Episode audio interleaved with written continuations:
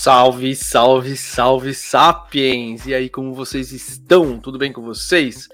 Seja bem-vindo, seja muito bem-vinda, seja muito bem-vindo a mais um a uma live, né? Mais uma live ou mais um podcast, se você está ouvindo depois, ou mais um vídeo, se está vindo depois. Enfim, seja muito bem-vindo a esse espaço, a essa trocação de ideia, a esse domingo da saúde mental. Sim, da saúde mental. Esse domingo eu já peguei ele. É, todo, todo domingo, praticamente todo domingo, né? Você sabe como que é a vida de médico. Para você que não me conhece, tá aqui meu nome na tela. É, pode me chamar de Baltazar. Eu sou médico residente em psicoterapia e medicina psicossomática aqui na Alemanha. Sim, e aqui está mais de 20 graus. E aí deve estar muito frio. É, eu tô acompanhando as notícias e tô vendo que o bicho tá pegando aí no Brasil. Enfim, aqui tá calor. Assim, quando a gente muda pra Alemanha, gente, é, ou para algum país frio, tá? Eu não sei se tem alguém aqui que acompanha o canal que mora em país frio. Nossa, a gente dá um valor pro sol putz, a gente fica esperando, assim, contando para chegar primavera e verão, e você fica, senta no sol assim, ó. Eu nunca fiz isso no Brasil. Você senta assim, fica com o sol, tomando o sol e sentindo o sol na pele, sabe? Faz falta o sol, tá? Muita falta. Enfim, hoje eu pus um chapeuzinho novo, na verdade porque eu não achei meu outro. Então, é isso. E hoje vamos falar de várias coisinhas, hein? Várias coisinhas, vocês já viram, assim, mais ou menos no título, né? Mas só que, enfim, seguir o plano, né? React e notícias e depois uma notícia principal. É... é isso, deixa eu ver aqui. Comentários. José Carlos Malafaia, olá. Só não tá tanto frio aqui em São Paulo quanto em Santa Catarina. É, sul é sempre mais frio, né?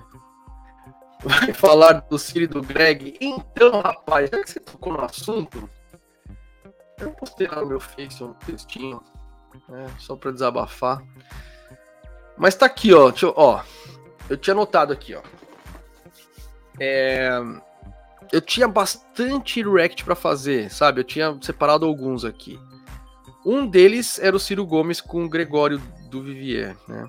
Eu também tinha separado da Samantha Schmutz, pedindo desculpa, né? E do Bush, Bush, cometendo um ato falho lá, falando que a invasão do Iraque foi brutal, querendo falar que a invasão na Ucrânia foi brutal, né? E aí, eu falei, eu, primeiro eu tinha anotado o, o Bush, Bush, depois eu tinha anotado a Samantha Schmutz, depois eu assisti ao vivo, né, o Ciro Gomes e o Gregório. E aí depois achei um, o Miguel Nicoleles foi no, é, no Flow, e eu achei, eu não vi a, a, a inteira, tá? Mas eu vi, eu vi um corte, vi dois ou três cortes, mas todos muito interessantes. Eu adoro o Nicoleles, mas um especificamente, tá? É, me chamou a atenção, falei, não, preciso fazer de, esse aí. Mas então esse esse esse esse react do Nicolex vai virar o corte, né? Mas só que os outros temas eu posso dar uma comentada geral aqui, tá? Para você que vem aqui ao vivo, tá? Então a gente pode conversar sobre isso. Eu, eu poxa, eu queria conversar sobre isso, verdade. Primeira coisa do do, do, do Bush, né? Esse ato falho, né? É, é interessante. É... Muita gente critica a psicanálise e tal, mas só que quando acontece isso, todo mundo usa psicanálise às vezes, né? Ah. Mas enfim, foi um ato falho, claro que foi um ato falho, né? Em, em alemão chama Freudische Versprecher, tá? Ou Versprecher, só, que é um ato falho. É... A gente usa, tá? Aqui na, na, na na terapia.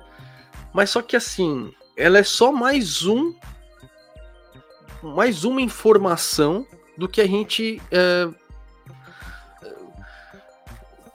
no caso do Bush, a gente sabe quem é o Bush, a gente sabe o que, que ele fez no Afeganistão, a gente sabe tudo, né?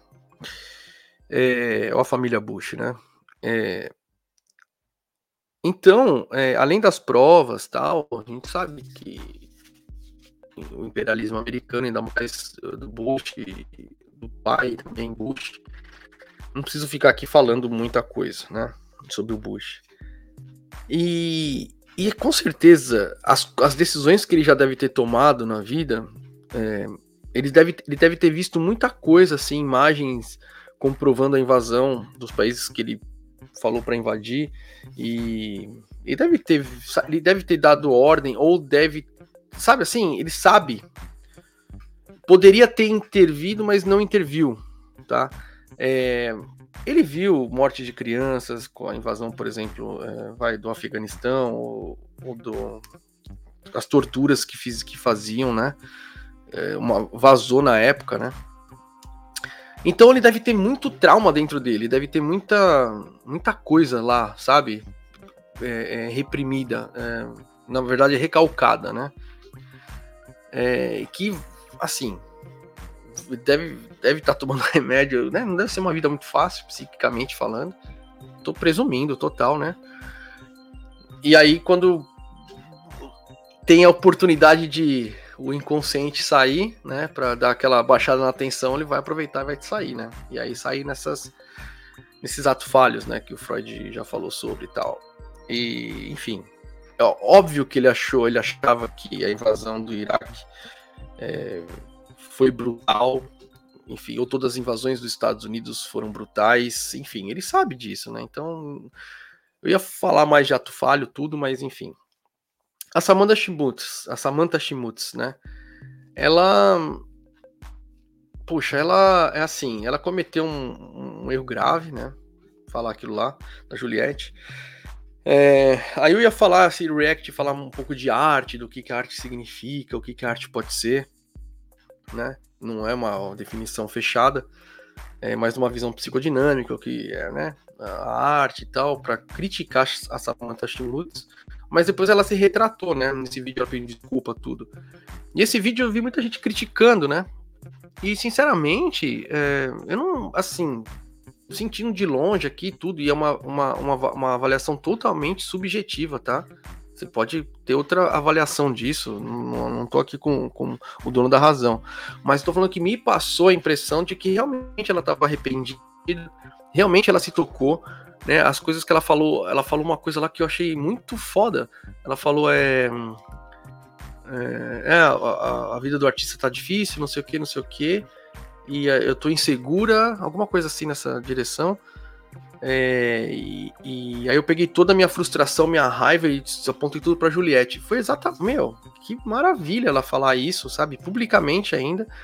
E ela chorou, assim, me passou a impressão que realmente ela em alemão fala betroffen, né? Ela, ela se acometeu, ela, ela realmente ela percebeu a cagada que ela fez e se arrependeu. E veio aqui pedir desculpa, tal, chorou, se emocionou, tal.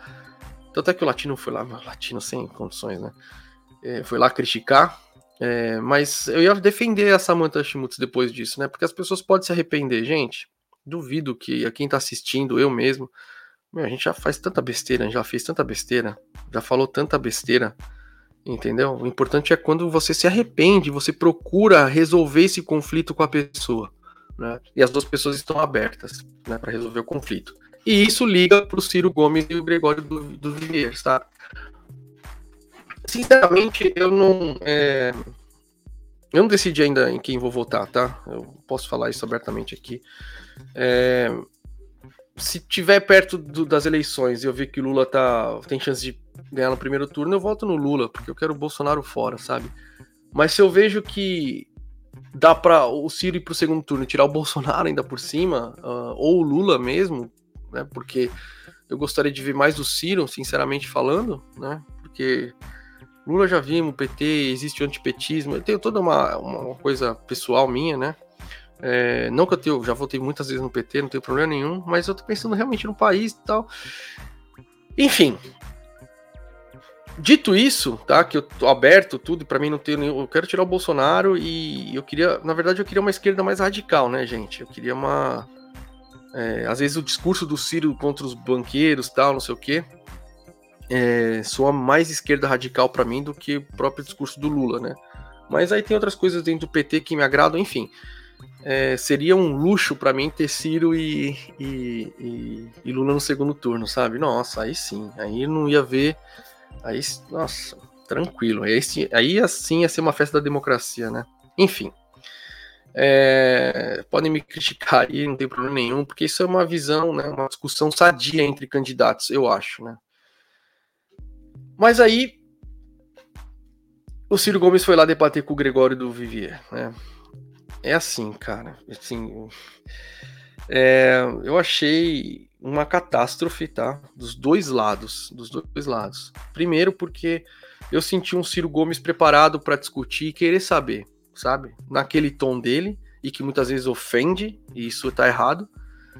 Né? Mas ele tava lá para querer discutir mesmo, né? E o Gregório do Vivier me pareceu tipo ele já foi lá preparado para debochar, ele não tava, ele não tava querendo discutir, entendeu? Ele tava, enfim, para mim ele atuou lá, né? Porque ele é um ator. É... que mais assim que eu posso falar? Aquela coisa que o Ciro acusou ele de ler assim, e ele mostrou, ele não mostrou atrás da câmera, né? Tipo. Ele olhava toda hora para trás da câmera tal. Mas o foda é o Ciro se expor, né? Dessa maneira, com o ator, é, ainda que faz comédia, né? Ele foi com boa vontade, mas se a gente parar para pensar, o, o, o, Gregório do Viver é um, um, adversário político agora, né? Porque ele declarou não é voto, tudo. Enfim, ele, ele votou no Ciro, mas agora ele tá oposição ao Ciro, quer dizer, ele.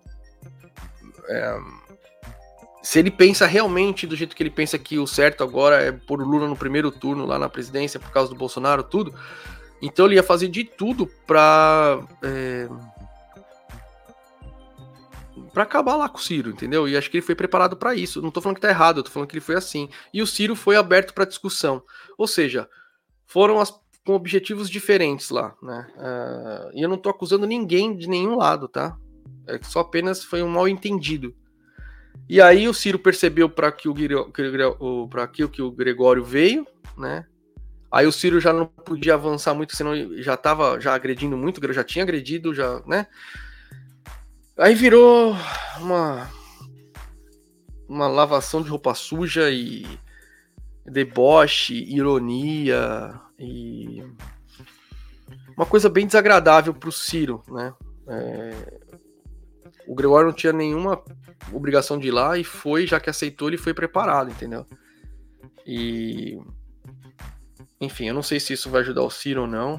Eu só quero, gente, assim, eu queria uma esquerda radical no poder, com certeza, né? Mas já que a gente não tem, então eu só quero Bolsonaro longe e centro-direita longe, né? Esse fisiologismo. Queria uma esquerda, centro-esquerda no poder e com uma oposição grande à esquerda, centro-esquerda, do lado da esquerda, entendeu? Tipo, o Brasil se desenvolver nele mesmo, sabe? Porque ficar esse jogo de elites contra povo, né? Partidos daqui, partidos lá, a mídia jogando, o bagulho fica travado, sabe? Então, eu tento ver a política hoje em dia não mais é, partidária, então, sei lá, eu analiso tudo eu, pessoalmente, né? Não tenho nenhum conhecimento de política, assim, de ciência política tal. É o que eu estudo, gosto de estudar, gosto de ler. Enfim, só tô desanimado pelo Brasil. Essa é a verdade. Marcos Correia, bom dia. Sempre estou vendo seu canal. Abraços, Marquinhos, Médio Moji 35. Ô, Marquinhos, da hora! Abraço, meu irmão. Ah, foi meu contemporâneo na faculdade. Da hora, Marquinhos, da hora mesmo. Seja bem-vindo, cara. Caro colega, amigo. É nós. Sandrão passou aqui em casa, hein? Ele veio pra Alemanha e passou aqui, Marquinhos. Sandrão ficou aqui uns dias. Uai, Wolf eu não consegui transferir o meu título de eleitor. Será que ainda dá tempo? Não dá, já passou. Eu já eu fiz tudo pela internet, já tá, não chegou ainda, tá? Mas não, tava tudo certo. E não chegou ainda. Eu tô começando, né? Vamos ver. Você volta na, Alemanha? Sim, em Berlim. Mas tive que regularizar porque a última eleição. Quem tá aqui? Eu não consegui voltar. Acho que quem é Ciro até hoje não muda mais. É, sei lá, eu. eu, eu, putz, eu tô bem chateado com essa briga dos dois, sabe, gente?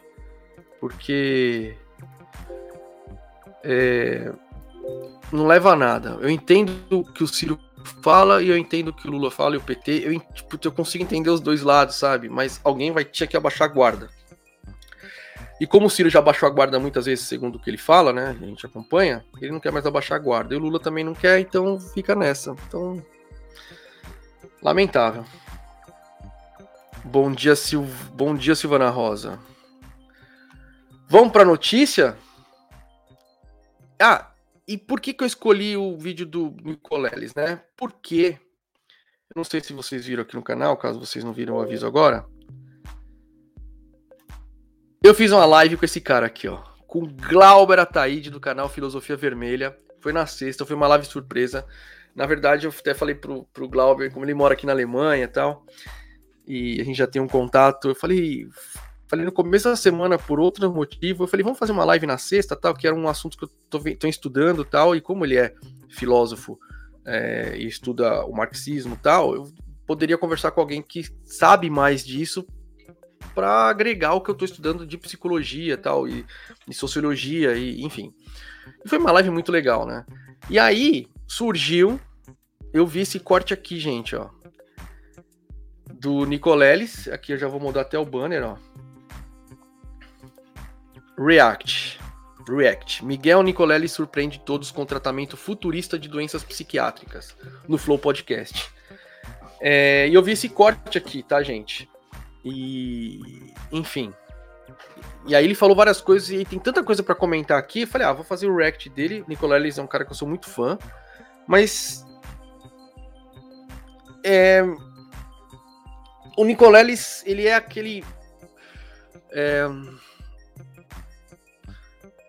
Sabe a, a, crítica que a gente faz à ciência de, de subespecializar e ficar muito é, especializada tal, e, e, não conseguir enxergar o todo tal? Apesar que o Nicoleles, né, eu tenho o livro dele lá, eu acabei não acabando de ler o livro dele, é, o verdadeiro dono, o verdadeiro dono de tudo, esqueci o nome, que é do, ele fala do cérebro, né, o verdadeiro, é, como que é o nome? Esqueci, talvez alguém saiba aqui. É,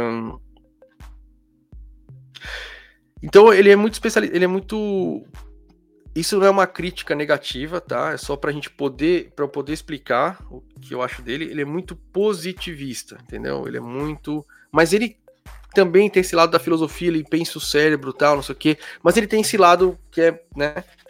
E ele fala desse tratamento aqui de psiquiatria, tal, que eu achei muito bom, tá? E nossa, perfeito. Mas aí eu vou falar outras coisas que tem a ver com, com a live do, com Glauber, entendeu? Tem a ver com, com o que a gente discutiu.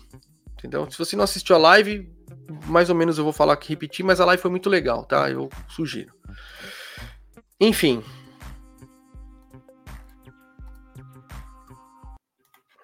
Enfim. Então, vamos aqui para o React com o Miguel Nicoleles lá no Flow Podcast. Vamos lá.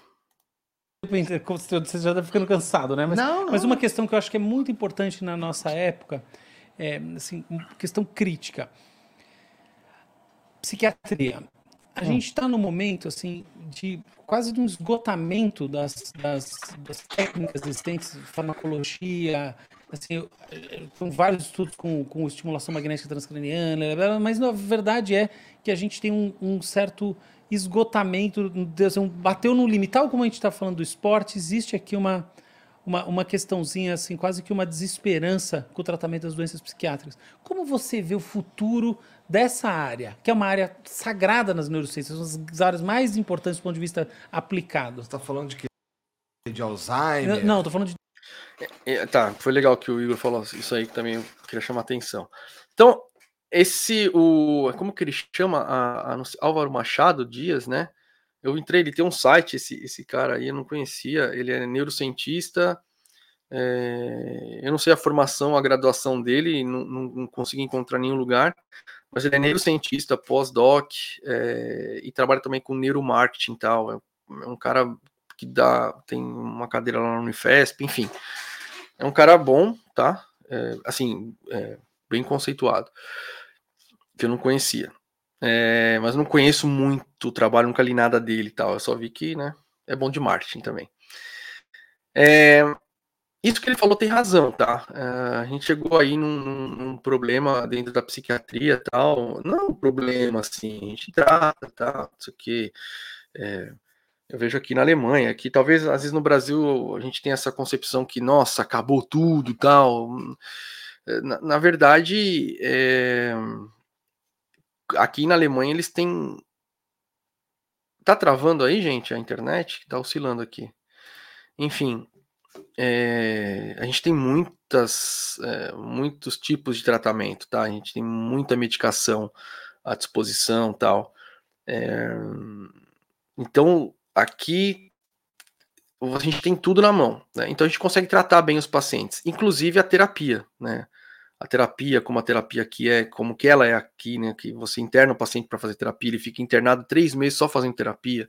A terapia é muito diversificada. Enfim, é... então bater num teto, entre aspas, mas a gente consegue tratar, né? A gente consegue tratar. E hoje em dia, o novo, o futuro aí que estão falando é os psicodélicos, né? Então, porque você associando só uma tomada do psicodélico junto com terapia, você consegue ficar sem antidepressivo durante meses, anos. Tem trabalhos mostrando isso. Inclusive, na quarta-feira, eu vou fazer uma apresentação aqui no hospital sobre isso, na psiquiatria. É... Enfim. Então, bateu no teto, mas as coisas estão se desenvolvendo tal, e tem razão. E aí o Igor fala Alzheimer, né? Pra, só para você ver como a, a, as pessoas. É... Valeu, Silvana. É, só porque é, as pessoas não têm noção, né? É, como as pessoas não têm noção de doença psiquiátrica, né? Ele está falando de doença psiquiátrica, ele fala de Alzheimer. Alzheimer é uma doença neurológica, né? Isso não é uma crítica para o Igor, ninguém não precisa saber disso tal, mas só para chamar atenção, né? Como é, é que para gente que trabalha com isso é tão automático, né? De falar, nossa, as pessoas ainda não sabem a diferença de Alzheimer e que é porque o Alzheimer é uma doença neurológica, mas só que pode evoluir com distúrbio de comportamento, e aí quem vai tratar vai ser o psiquiatra, tá? Mas é uma doença de base neurológica, enfim. Vamos continuar aqui. Depressão, não, esquizofrenia, depressão, tá. transtorno bipolar. É, eu, tá. Depressão, esquizofrenia, transtorno bipolar. Esquizofrenia e transtorno bipolar são psicoses, né? Depressão a gente pode considerar como é, a, a, causadora de depressão geralmente é uma é, é, neurose. Também pode ser, a depressão pode ser por uma causa psicótica, é, no, numa doença psicótica, no caso da, do transtorno bipolar, né? Que você tem a fase hipermaníaca e a fase depressiva, enfim. Toque. No, no meu último livro, eu tenho um capítulo que eu, eu eu tenho proposto, eu tenho, o paper está quase pronto, mas por, também a pandemia atrasou isso, é um, é um, paper teórico, né? Onde eu tenho proposto que por, por, por causa de um monte de estudos que nós fizemos em ratos transgênicos, em camundongos transgênicos, no nosso laboratório lá na Duke, de que... Como é que é um rato transgênico? É um que você mudou o genoma dele. Para ele, ter, ele ter uma doença, por exemplo. Você, é, quer que o rato surja com uma coisa parecida com depressão? É, tá tem modelos de Parkinson, tem modelos de Alzheimer, tem modelos de várias Isso, coisas, né? Tá. Não, não, é, não é idêntico à doença humana, mas é próximo, dá para você começar. Tá. Nós chegamos à conclusão, estudando vários modelos uh, durante o quê? 12 anos, um, de que epilepsia focal é, o, é, a, é a via comum fisiopatológica de múltiplas doenças do cérebro. A epilepsia focal, gente, é quando você tem um, um, um foco epileptogênico dentro do cérebro, e geralmente é na têmpora, tá? E, e, e, essa epilepsia, esse tipo de epilepsia, é, não precisa você não precisa perder a consciência totalmente, ter aquela convulsão clássica. Geralmente a pessoa pode tremer o olho, ficar só fazendo assim, sabe? É, ou ficar ausente um pouquinho e voltar, né? Não é aquela que cai no chão e se debate tudo, né? Então é uma epilepsia focal. É, tem estudos já mostrando que às vezes é, migrânia, né? Tem, pode ter uma causa epileptogênica é, e outras doenças também. Sabia um pouquinho, né? Mas não dessa maneira como ele vai falar agora.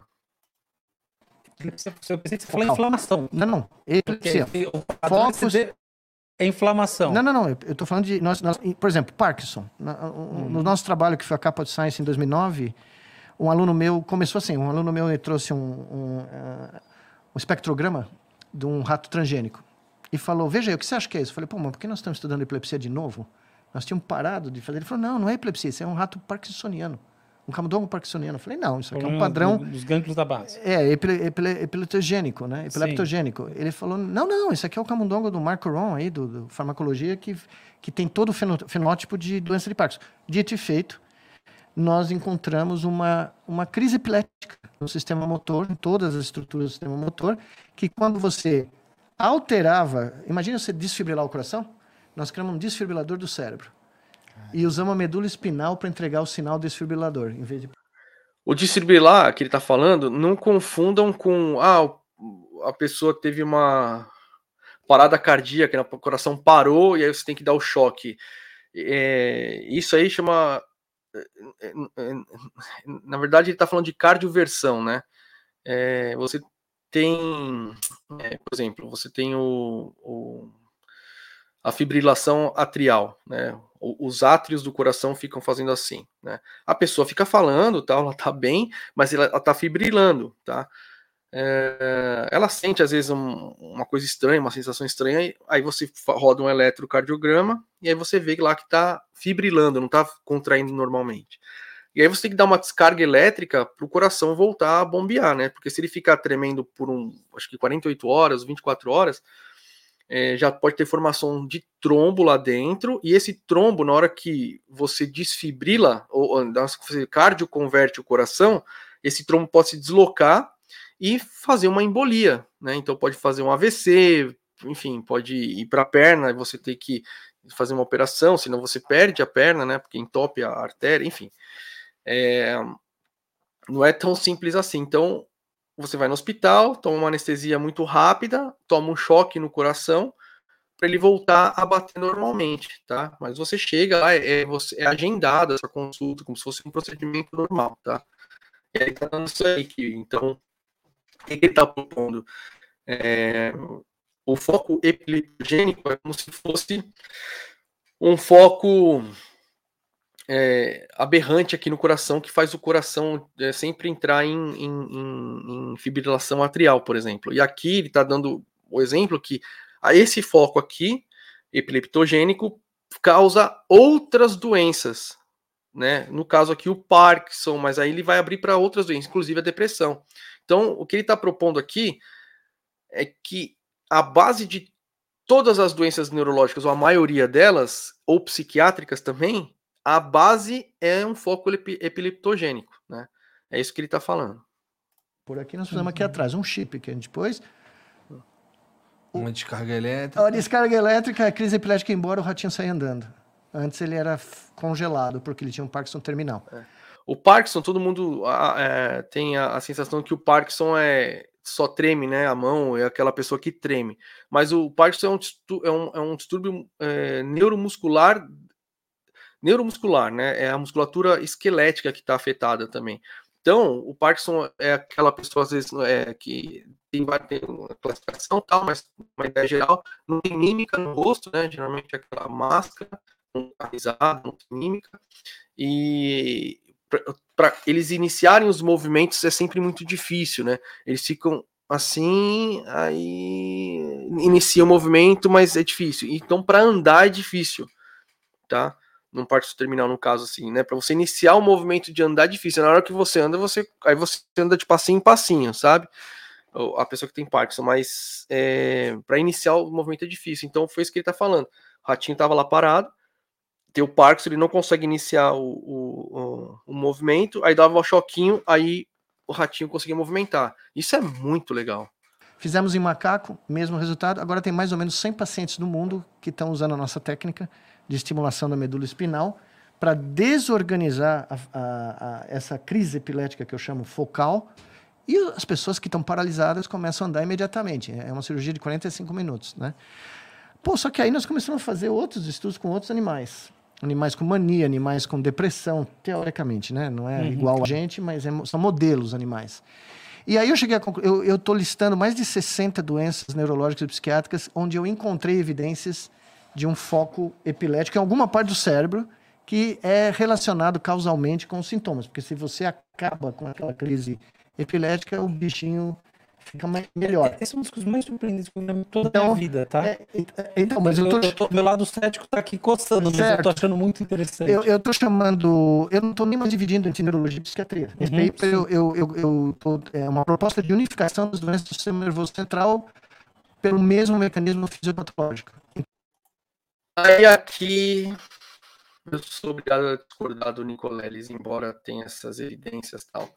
Porque, primeiro, as evidências que tem é sempre muito legal ter evidências em modelos né, de animais, é, porque dá uma ideia, né, e muitas vezes a gente transfere essa ideia para humanos e dá certo, e muitas vezes a gente transfere essas ideias para os humanos e não dá certo, né, porque são modelos animais, não é igual a gente. Então, é assim, você induzir o Parkinson né, ou uma epilepsia num ratinho, tudo bem, porque essas doenças, elas, a gente já sabe muito da fisiologia, da patofisiologia delas. A gente sabe onde, né, a substância negra, onde tem os neurônios que fazem a, a dopamina, né, é, é, lá que está o problema. Né, se você perde essa substância negra, aí o, o, paciente vai desenvolver Parkinson. Enfim, a gente tem muito estudo já sobre essas doenças, tá? A gente já tem várias coisas. Por exemplo, a esclerose múltipla, a gente viu que é muito provavelmente é, Epstein-Barr vírus que você teve na infância e fica acumulado lá em alguma patente. Algumas pessoas desenvolvem uma esclerose múltipla por causa disso. Enfim. É, mas quando você vai falar de depressão, né, esquizofrenia, né, até o distúrbio bipolar, né, distúrbio de personalidade borderline, é, de personalidade narcisista, é, ansiedade. Embora você possa ter e tenha, assim, é, bases neurológicas dessas doenças, você não tem só base neurológica para essa doença. É, mas do jeito que ele está colocando aqui, é, ele acha que está querendo fundir a neurologia com a psiquiatria. Então, todas as doenças, todas as doenças, elas teriam uma base neurológica. É isso que ele está propondo, que ele está achando que é. E aí vem a crítica para essas pessoas que são muito, muito é, positivistas, sabe? Que enxerga o todo, é, ou não dá um valor por todo, né? É, na live que eu fiz lá com o Glauber, a gente critica isso e fala disso, entendeu? Ninguém aqui quer ser negacionista, por favor. eu, eu uso a ciência para eu, trabalhar como médico, né? É, eu, eu sou muito cético também, pessoalmente falando, eu sou cético, sabe? É, mas por eu ser cético, é exatamente, eu, eu até duvido de só um, um modelo para você conhecer o mundo foi como o Glauber falou lá na live, né? É, a gente declara que só esse modelo é a única forma de conhecer esse que é válido. Por quê? Ah, porque ele mostra que tá, mas então tem outras coisas que não dá para conhecer dessa maneira, tem que conhecer de outra maneira. E aí a discussão vai longe, entendeu? Mas no tempo que a gente está vivendo hoje em dia, é ruim você falar mal da ciência, obviamente, sabe? Mas a gente não está falando mal da ciência, falando que ela é o, o problema de tudo e, e é, não é certa nunca. Não, não, não, não. É tá discutindo o fato de a gente não tratar a ciência como uma religião, entendeu? Não, é, você tratar a subjetividade humana só com essa ciência não dá. Talvez dê um dia, tá? Não tô falando isso, mas hoje em dia não dá. Você tem que pensar em outras coisas, você tem que é, criar outros métodos para chegar onde você quer. E então você colocar depressão e, e, e essas doenças psiquiátricas querer fundir tudo, desculpa, não dá. Porque existem tantos fatores, tantos fatores que influenciam, que aí é, cai naquela coisa que, é, que eu venho aqui no canal sempre falo, sabe? Você tá, aqui no caso, considerando só o indivíduo. Você não está considerando aquela dialética sociedade-indivíduo, que não dá para você separar, que foi o tema da live lá com o Glauber. Aqui, tá, por que, que as pessoas surgem com coisas epileptogênicas? O que está acontecendo? Por que está nascendo essas pessoas? Tem alguma influência ambiental? Como que a gente pode tratar se você ficar só no indivíduo, a gente vai só remediar as coisas, a gente só vai curar as coisas, é, mas vai evitar de surgir. Em vez de a gente criar um sistema melhor para a gente evitar as coisas, fica só né, remendando. Né? Essa é a crítica, tá? E não estou dizendo que isso não tem que, tem que parar. Não, não, não. Eu tô falando que ao mesmo tempo que a gente está desenvolvendo essas coisas, a gente tem que pensar a sociedade também. Tá? Então não independe se é genético a causa, se é metabólico, se é trauma. A causa, o mecanismo final que leva a. Ó, aparece, inclusive Alzheimer, tá? Alzheimer. Uh, tô... não, olha, não interessa, não interessa a causa. Gente, se não interessa a causa, então que se exploda o mundo, que se exploda a gente pensar um mundo novo, sabe? Eu não tô acusando ele, não, mas é, isso é um pensamento que muita gente tem e às vezes é inconsciente. E nem tô dizendo, às vezes ele. Eu não, puta, nossa, me dói o peito aqui, tinha que tentar querer criticar o, o Nicoleles, né? pelo amor de Deus, né? Não, não é, mas eu só tô tentando puxar a sardinha pro meu lado para vocês entenderem, sabe? Que. Ai, é difícil, sabe? Só pensar dessa maneira. Pior que eu era assim, sabe, gente? Eu sempre fui muito. Ah, e aí, depois que eu vim aqui para Alemanha e conheci o serviço e vi várias coisas, eu mudei sabe? Eu tive que ir para a filosofia. Eu falo lá na, na live também com o Glauber sobre isso. Fazendo um estudo muito. É uma epilepsia. É uma epilepsia na fase aguda, onde você começa a ter o declínio explosivo de funções cognitivas, você tem focos calma, epiléticos. Calma, pera, pera. Mas quem disse que, que, que, isso não é uma propriedade emergente? A base é, por exemplo, num caso, a morte dos neurônios dopaminérgicos, no outro caso não, não, você é pode tal, ter, não, outro caso... Você começa com a é, morte dos neurônios tá, dopaminérgicos, tá, mas o caminho... Transportador de serotonina é, claro, e assim a vai. A causa tá? pode ser e múltipla. E a base toda é inflamatória. É, a, a, não, tá. ela é epileptogênica. Então, conta... É, diferentes caminhos uh, levam a uma crise epilética num, num, num território tridimensional do cérebro que gera os sintomas. Então, se você intervir na crise epilética na hora certa, se você antecipar que ela está ocorrer... Você corta essa corrente. Você corta essa corrente, esse flow. Vai... Então, o que, que eu propus? Uh, vamos usar a coluna, a mesmo lugar que eu usei para o Parkinson, para outras doenças, e começou a funcionar. Tá? Então, o estudo de depressão crônica foi feito comparando. Não, tem DBS que estimula. Não, sim, mas a DBS você tem que ir lá dentro. É, não, tudo bem, mas é que é. estimular para depressão funciona, mas a questão é. Não, não, não, mas a diferença é muito, é muito importante, porque a medula aqui é uma parte do que carrega a informação tátil. Não tem nada a ver com Parkinson, nada. Só que são um milhão de fibras que vão para todos os lugares do cérebro. Então é um highway, é uma via expressa que atinge qualquer lugar do cérebro. Então, se você estimular lá na frequência correta, você cria um desfibrilador. Então, é, como ele disse lá, já tem, já existe o, o, tratamento DBS que é a estimulação profunda, né, no cérebro. Você faz uma estimulação, estimulação no lugar lá, né, é, profunda. E aqui seria superficial. Né, você vai na, na, na, aqui, né, é, é, você faz uma cirurgia, tal, mas você não vai na medula. E aí você consegue regular, né, o quanto que você vai dar, desfibrilar, no caso para você entrar na mesma frequência para é, parar o foco lá epileptogênico. É, mas você viu, eles não importa a causa, não importa a causa. Pois se a causa for é, baixo nível nutricional, não sei, tá? E aí, a gente continua as pessoas passando fome, mas como a gente tem tecnologia, aí a gente pode fazer. É, é disso que eu tô falando, entendeu? É, é muito legal a tecnologia, é muito legal esse avanço tal, mas a gente esquece de discutir as coisas mais básicas, mais básicas, mais básicas, para a gente conseguir não ter essas coisas que a gente está achando solução, sendo que era, era melhor ter evitado, entendeu? Do você cérebro. Consegue, você consegue pela medula, pela, pela espinha da Isso, pessoa. Pela superfície, você não penetra, você põe na é superfície. Mas você consegue, você consegue direcionar para onde Isso, vai? Você quer, pela frequência que você usa e a intensidade é, da estimulação. É, é, o tipo de pulso que você dá. É. Então, caralho, isso é incrível. É, então, então é, é, incrível mesmo, assim, eu tô achando incrível. Então, esse paper, é, nós vamos testar ele agora. Nós estamos terminando de escrever, né? Porque uh, doenças como anorexia as pessoas encontraram uh, uh, focos epiléticos. Tanto é que a maior prescrição. Talvez. É... é, uma coisa que a minha chefe sempre fala aqui é que, é que, assim, com certeza, com certeza, sempre vai existir alguma mudança estrutural no cérebro que vai causar as doenças que a gente trata aqui, né? Então, a anorexia, por exemplo, é, uma, né, alguém chega com anorexia e tal, ou sub, sub, subalimentar, né?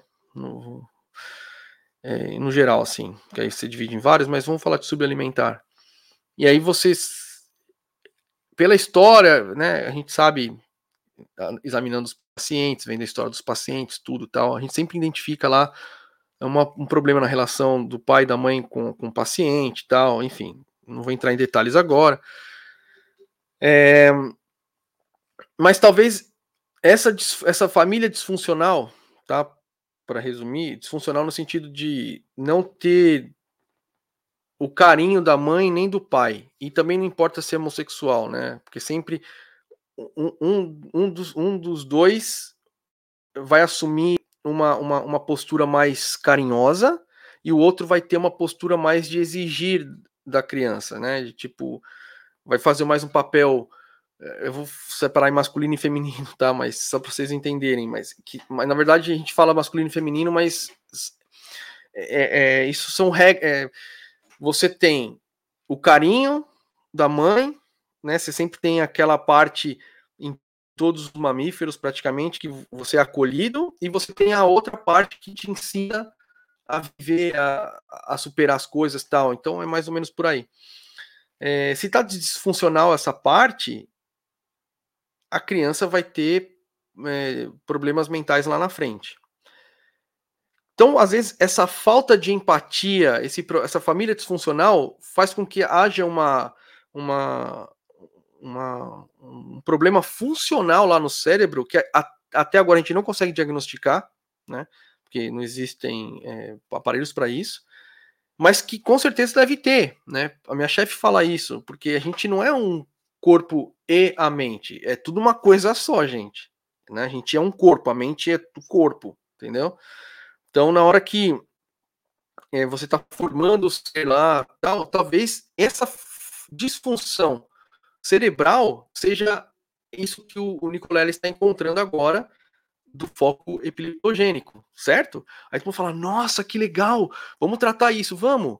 Mas vamos olhar para essa família e entender por que, que essa família era disfuncional, por que, que os pais não deram atenção, ah, porque eles tinham que trabalhar, porque o sistema que está produzindo esses pais faz com que os pais não tratem as crianças adequadamente. Então a gente vai deixar o sistema como está, gerando essas doenças, e a gente corre atrás do prejuízo. Esse é o ponto, entendeu? De uh, antiepiléticos, drogas epiléticas, fora de quem tem epilepsia, é para doenças psiquiátricas. Sim, total. Né? Agora, uma, uma bipolar, coisa... transtorno bipolar, esquizofrenia, Sim. começou assim, né? depressão. Então, a minha sugestão, a minha hipótese é que funcionou essas, essas, esses mecanismos, perdão, esses medicamentos funcionaram durante um tempo porque a causa principal né? é epilepsia, tá? Foi um chute na época, mas funcionou. E o que eu estou sugerindo é que talvez o tratamento no futuro seja por uh, neuropróteses seja por coisas como essa, modulação elétrica. Não, isso, isso acho que, que pode ser. Mas, por exemplo, vamos lá, como é que você. É, como é que essa sua teoria que é, assim, é, é, é, muito fora da. Você é um cara absolutamente fora da caixa, então você é fora da caixa só todo dia. É mais uma coisa que se tiver certo. Cara, eu não sei como ele. Se, daí o Nobel tem que vir, não é possível. Mas porque é muito absurdo. É porque isso não, não, isso muda é, isso é, paradigmas. Olha, é, eu estou falando de uma área que eu conheço cada detalhe dela, e isso está fora de, do, tá, do convencional é. total. Mas vamos lá. Como é que. Não tá tão fora do convencional, tudo. Ele, ele deu uma, né, uma elogiada aí no, no, no Nicoleles, que realmente, né, porra, é, você desenvolver esse tipo de tratamento, achar isso é fenomenal. Mas é aquele negócio, né? A gente tá correndo atrás do prejuízo em vez de consertar na raiz o problema. Né? Essa teoria se encaixa na, na, na, questão da morte neuronal, que a gente tem um monte de estudo, tá? Com encolhimento de claro, cérebro, claro. De, de, de, de, substância branca, babá, que eu não estou entrando nesses detalhes, são chatos para quem está vendo em casa. Mas enfim, doença psiquiátrica de longo prazo muitas vezes gera alterações no cérebro em isso, si. Isso. E aí, Físicas. Com... Então, é... é que a atividade epileptogênica, ela leva à morte eh, celular. Então, se você tiver uma magnitude, tanto de intensidade como espacial, suficiente, Em Alzheimer, por exemplo, tem vários estudos agora mostrando. Ah, gente, é que é muita coisa para ficar é, reagindo, mas acho que vocês pegaram o, o sentido da coisa que eu estava querendo falar, né? Ele vai falar de coisa mais específica agora, vai falar que isso aí amplifica o sinal epileptogênico, enfim. Acho que não precisa falar isso. É, era, eu queria só trazer isso e falar para vocês que parece que né, isso que está fazendo os cientistas, tal, as pessoas estão dessa maneira aqui e correndo atrás de um prejuízo que dá para a gente evitar. Né? Acho que esse é o, o recado final que eu gostaria de trazer. E vamos aqui para o chat. Né?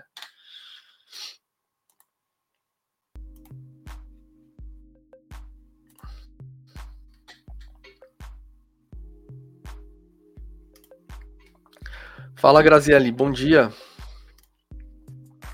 Tipo uns mini eletrochoques que vão direto no nervo, tipo isso. Bom dia, Vani. Chaveirinho do Van Gogh. Eu não penso que ele esteja errado, mas o problema é que se curarem a depressão por remédio ou por dispositivos, a pessoa pode estar na merda, mas está feliz por causa do remédio ou do dispositivo. É tudo bem. É, ele não tá errado, exatamente. É, você tem que tratar as pessoas que já aconteceu isso, mas a gente tem que pensar também como evitar, gente. É, a gente tem que evitar, sabe? É... Enfim, eu tô nessa. Eu tô hoje em dia pensando muito nisso, sabe? Onde a gente chegou e por que, que a gente tá aqui. Resumindo. É...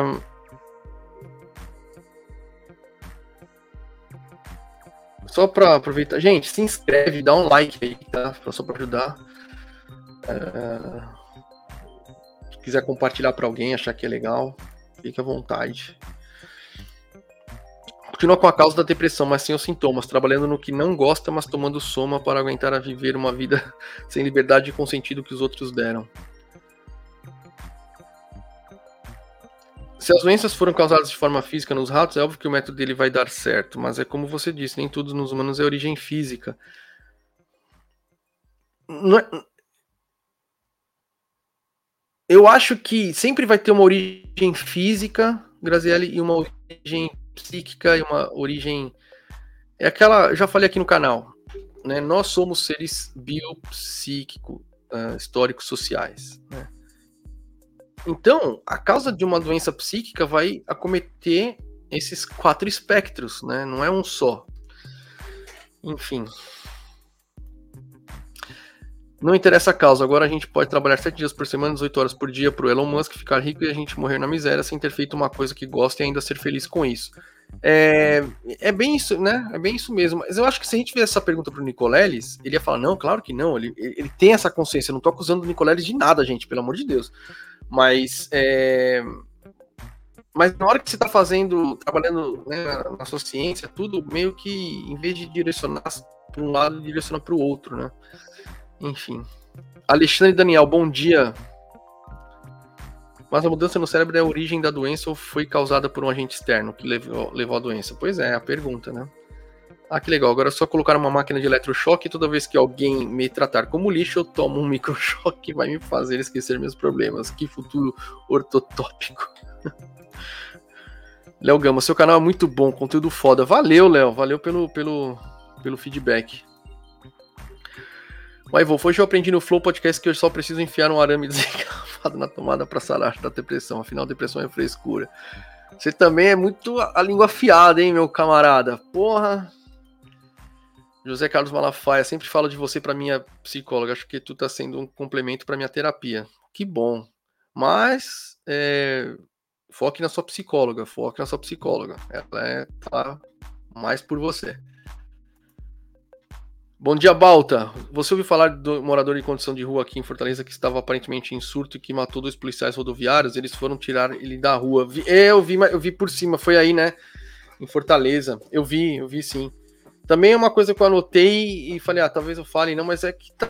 É, cara, é, isso é uma coisa que eu percebi. Gente, quando eu decidi mudar essa live aqui de domingo, eu falei, ah, vou trazer notícias que tem a ver com saúde mental, tudo. Eu falei, caramba, como tem notícia que, que tem de saúde mental, como, como né, o mundo tá, tá doente, né? É, a gente tá doente, eu me incluo nisso, tá? É, tá foda, foda mesmo. Enfim, vamos para a próxima notícia. Aqui, ó, psicanálise e neurociência, a ponte entre mente e cérebro. É a live com Glauber, a Glau, a, a, a. A live com Glauber me deu, me deu, me empolgou, viu? É... Porque a gente falou também lá de psicanálise e tal, se é ciência, não é, tal. Enfim, assistam lá que acho que vocês vão gostar. E aí, aproveitando esse vídeo, esse, esse react do Nicoleles, é, com, né, com Nicoleles, ou do Nicoleles, sei lá, é, tô confuso aqui. É, eu, eu, eu, tinha já notado esse artigo há um tempo, é um, é um artigo já tem dois anos, um artigo que eu vou pôr aqui na tela. Deixa eu Aqui, é um artigo que é uma hipótese ou um artigo de hipótese ou teoria, né? Então não, não tem estudo de caso, não, não tá vindo aqui comprovando a psicanálise como ciência, não é nada disso, tá? Só, só, só assim, são dois cientistas, né? O Filippo Sieri e o Roberto Esposito. Um trabalha em Cleveland, nos Estados Unidos, e outro na Itália, mas acho que os dois são italianos, né? Pelo nome, enfim. É, publicado em 2019, tá? Na Frontiers in Psychology, vai ficar aqui linkado depois, tá? Eu não, eu não pus aqui ainda, mas eu vou deixar. Mas também, se vocês digitarem isso aqui, vocês encontram fácil. É... E aí, o que, que esse artigo traz, tá? Psicanálise e neurociência, a ponte entre mente e cérebro. É assim, a neurociência cognitiva, tá? Que a gente, a gente estuda nosso cérebro e tal, é, fez vários avanços, é, várias, assim, ele fez várias, várias descobertas hoje, até, até hoje está fazendo descoberta, né, que fez com que vários cientistas começassem a pensar que a, as coisas que o Freud discutiu e estava observando, agora tinha alguma correlação neurocientífica, tá? tá? É, o primeiro parágrafo uh, dessa, desse estudo aqui, ó, eu vou ler aqui para vocês, para vocês entenderem. A neurociência cognitiva fez avanços notáveis também graças aos avanços das técnicas de neuroimagem, como a tomografia por emissão de pósitrons e a ressonância magnética funcional. Um dos objetivos mais importantes dessa disciplina é a compreensão da função do cérebro humano. O diálogo entre as neurociências cognitivas e a psicanálise não é novo, mas recentemente tornou-se mais prolífico na exploração da relação entre mente e cérebro, já almejada por Freud há mais de um século e, entre outros, entre outros pelo prêmio Nobel Candel, 99, quando afirma que a psicanálise ainda representa a visão mais coerente e intelectualmente satisfatória da mente e pode ajudar os neurobiólogos a planejar seu trabalho. Então, assim, tem várias coisas, tá? Eu não sou psicanalista, né? Eu já falei diversas vezes isso aqui, mas é sempre bom falar. Então, as coisas que eu falo da psicanálise não precisam estar certas, tá? Mas o que eu sei da psicanálise é coisas que é, eu uso dentro da minha prática clínica aqui na Alemanha, né, dentro da terapia psicodinâmica profunda. É, mas só que os conceitos, as coisas que o Freud é, discutiu ou propôs que existiam, a gente hoje em dia a gente comprova isso, tá? Mas só que assim, é, ansiedade de castração, a fase oral, fase anal, e que é, o bebê, a energia sexual, enfim.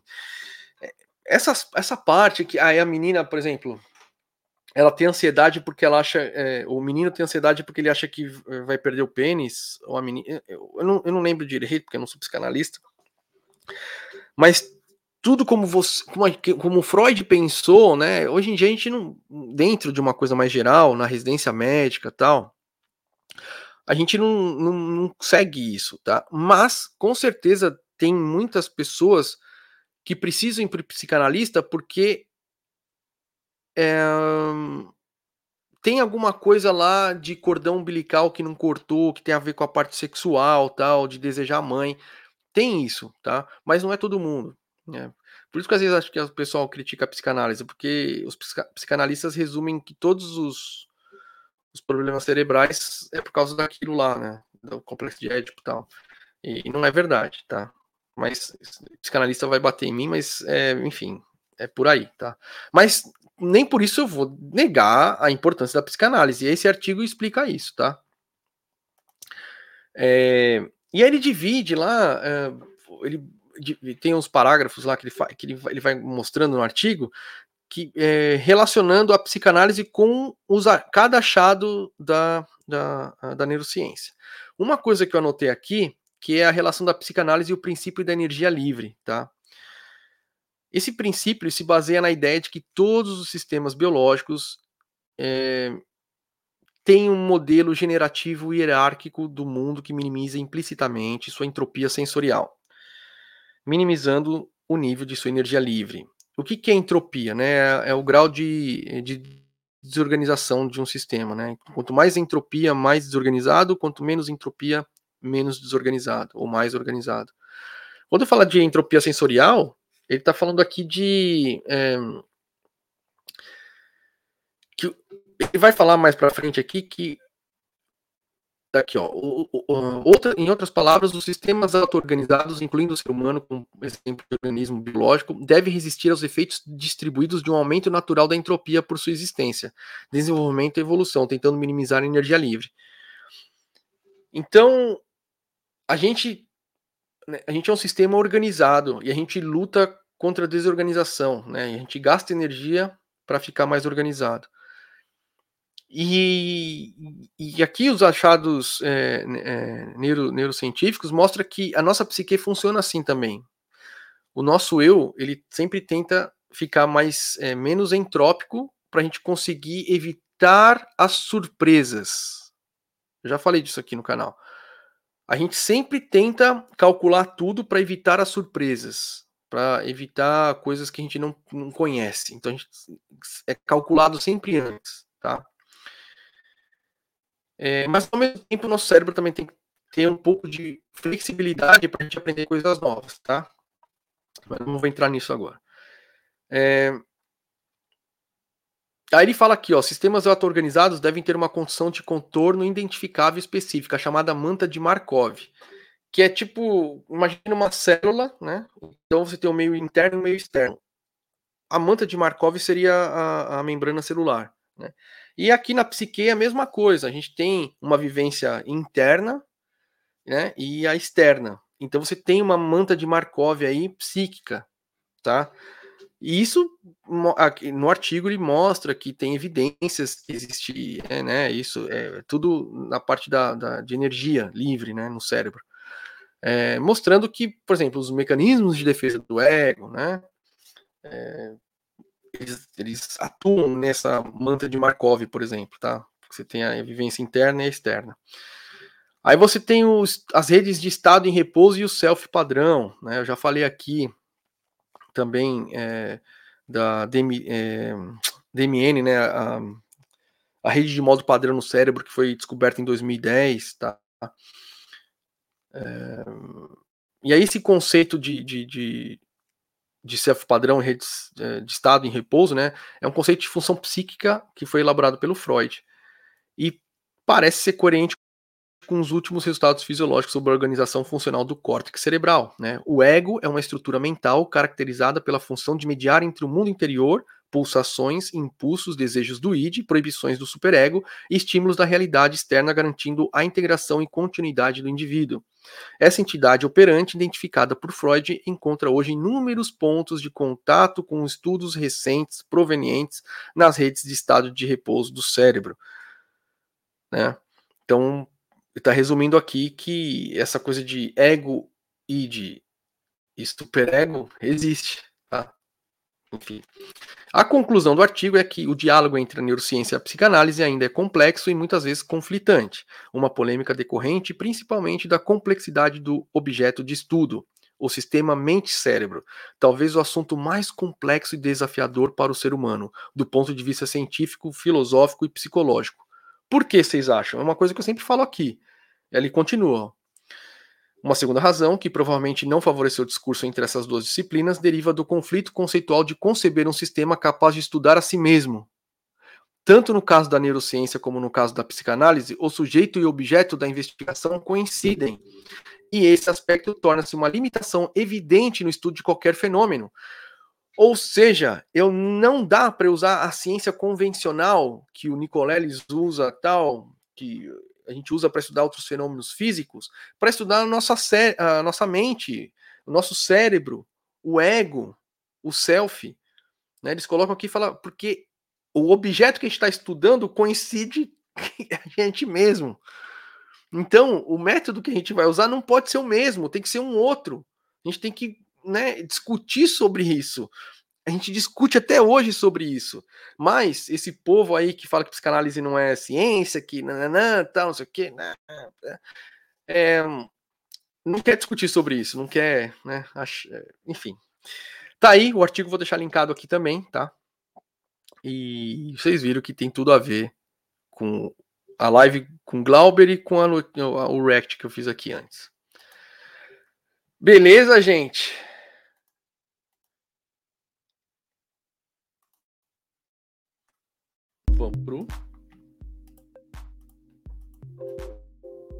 Chat.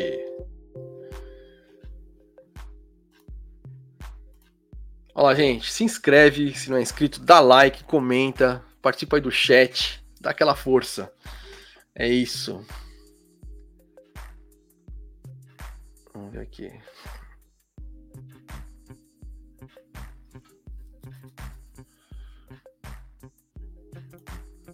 Ajuda a maluca que tá doente. Todos somos malucos, Sofia. É, manda um e-mail lá pro Sobrevivendo Psicamente. Hoje tem e-mail, hein, falando nisso. Falando nisso, deixa eu já. Olha só, eu tinha esquecido, gente, de deixar aberto o e-mail aqui. Já deixou.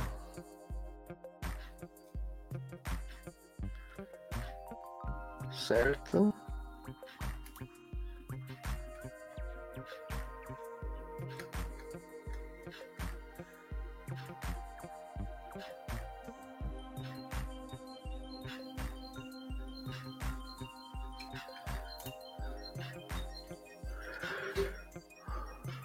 Ué.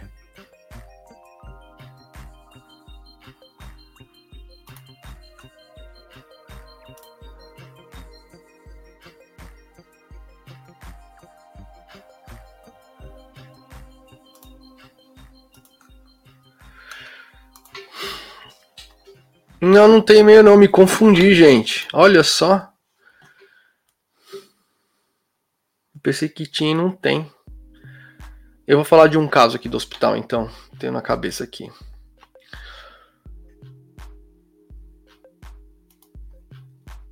Tá todo mundo doente. A diferença é que uns param para pensar sobre isso e outros não. Ou se param, não se importam em resolver. É que às vezes parar para pensar sobre isso, é, tem muita gente que não quer porque isso causa muita dor, né? Na hora que você consegue se ver finalmente de fora, né, não espiritualmente falando, mas você consegue ver seu comportamento, ver quem é você, você entender como que você foi formado, por que, que você é assim, de onde vêm seus comportamentos que se repetem, é, é muito doloroso, sabe? Enfim. E nem, muita gente não, não quer isso. Alexandre Daniel, síndrome do pânico é comigo. Manda e-mail, manda e-mail, Alexandre, sobrevendopsicamente.gmail.com e eu leio aqui ao vivo seu caso, sem mencionar você. Alexandre Daniel, a filosofia que me auxilia a viver diferente assim. Filosofia ajuda ou pode piorar, tá? Flawed Bravery. Será que tentamos mesmo ser menos entrópicos? E quando coringamos? Haha, não é justamente uma aposta na entropia? Coringamos? Não entendi o que você quis dizer. É... Eu não entendi sua pergunta. Autoconhecimento ajuda muito a orientação das medicações. Sim. Cheguei há pouco, mas tá bacana. Thanks. Valeu, Dinameres Pinheiro. Dinamar... Dinameres, né? Valeu.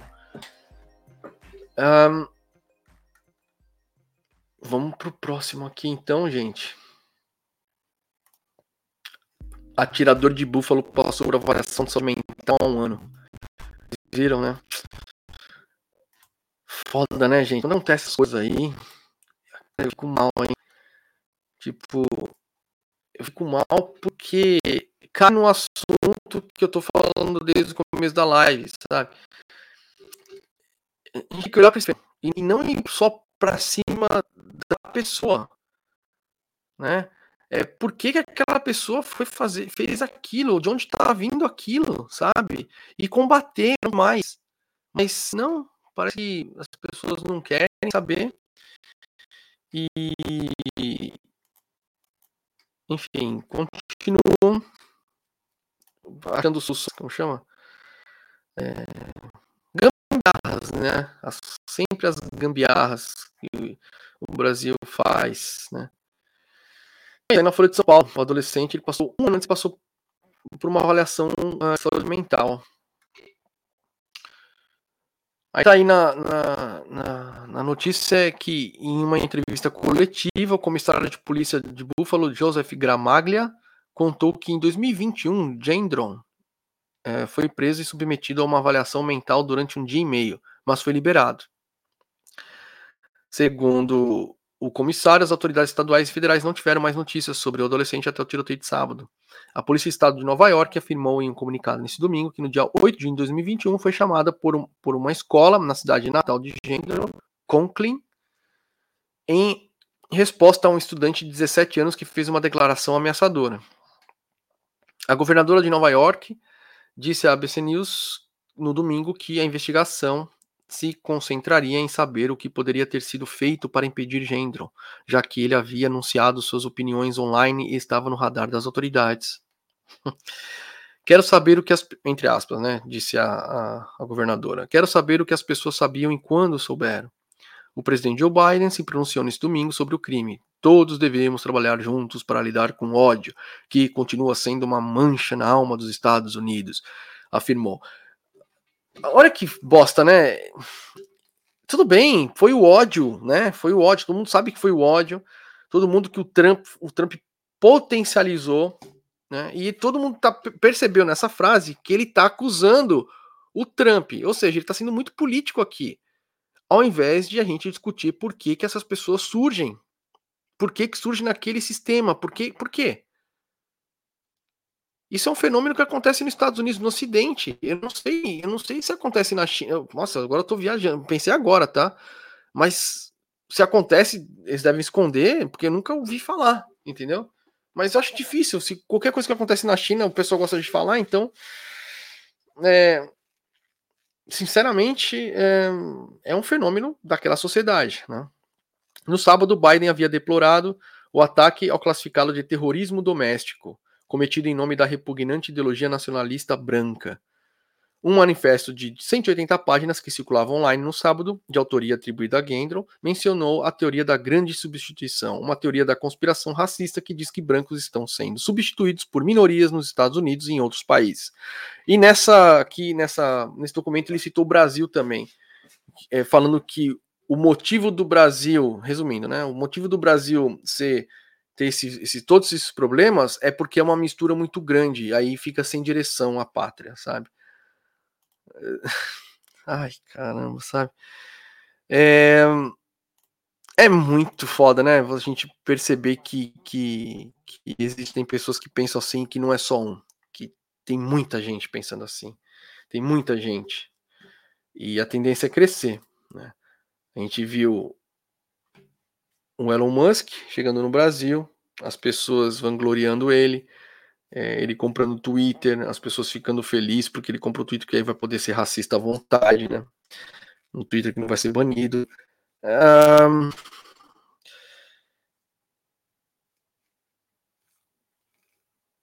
E não se discute, né, o sistema, não se discute o porquê que uma, um adolescente desse vai pensar dessa maneira. Gente, ele filmou, né, ele transmitiu ao vivo a chacina. E aí eu vi outra reportagem falando que eh, tem filmado que um cara branco ele foi matar, ele, o branco gritou não, ele falou, ele pediu desculpa pro cara branco e deixou ele ir embora porque ele só queria matar pessoas negras. É, Tá bom, o cara prendeu, prendeu o cara, tudo, mas quem, quem vai devolver a família, né? Os familiares que morreram? É, por que, que não se combate, né? Isso. Se tá lá escrito que já sabiam dele tudo, por que, que ele não estava preso? Por que, que não estava mais vigiado? É claro, a gente sabe, né? Porque ele é branco. É... E você viu? É... é um fenômeno de saúde mental, né? É...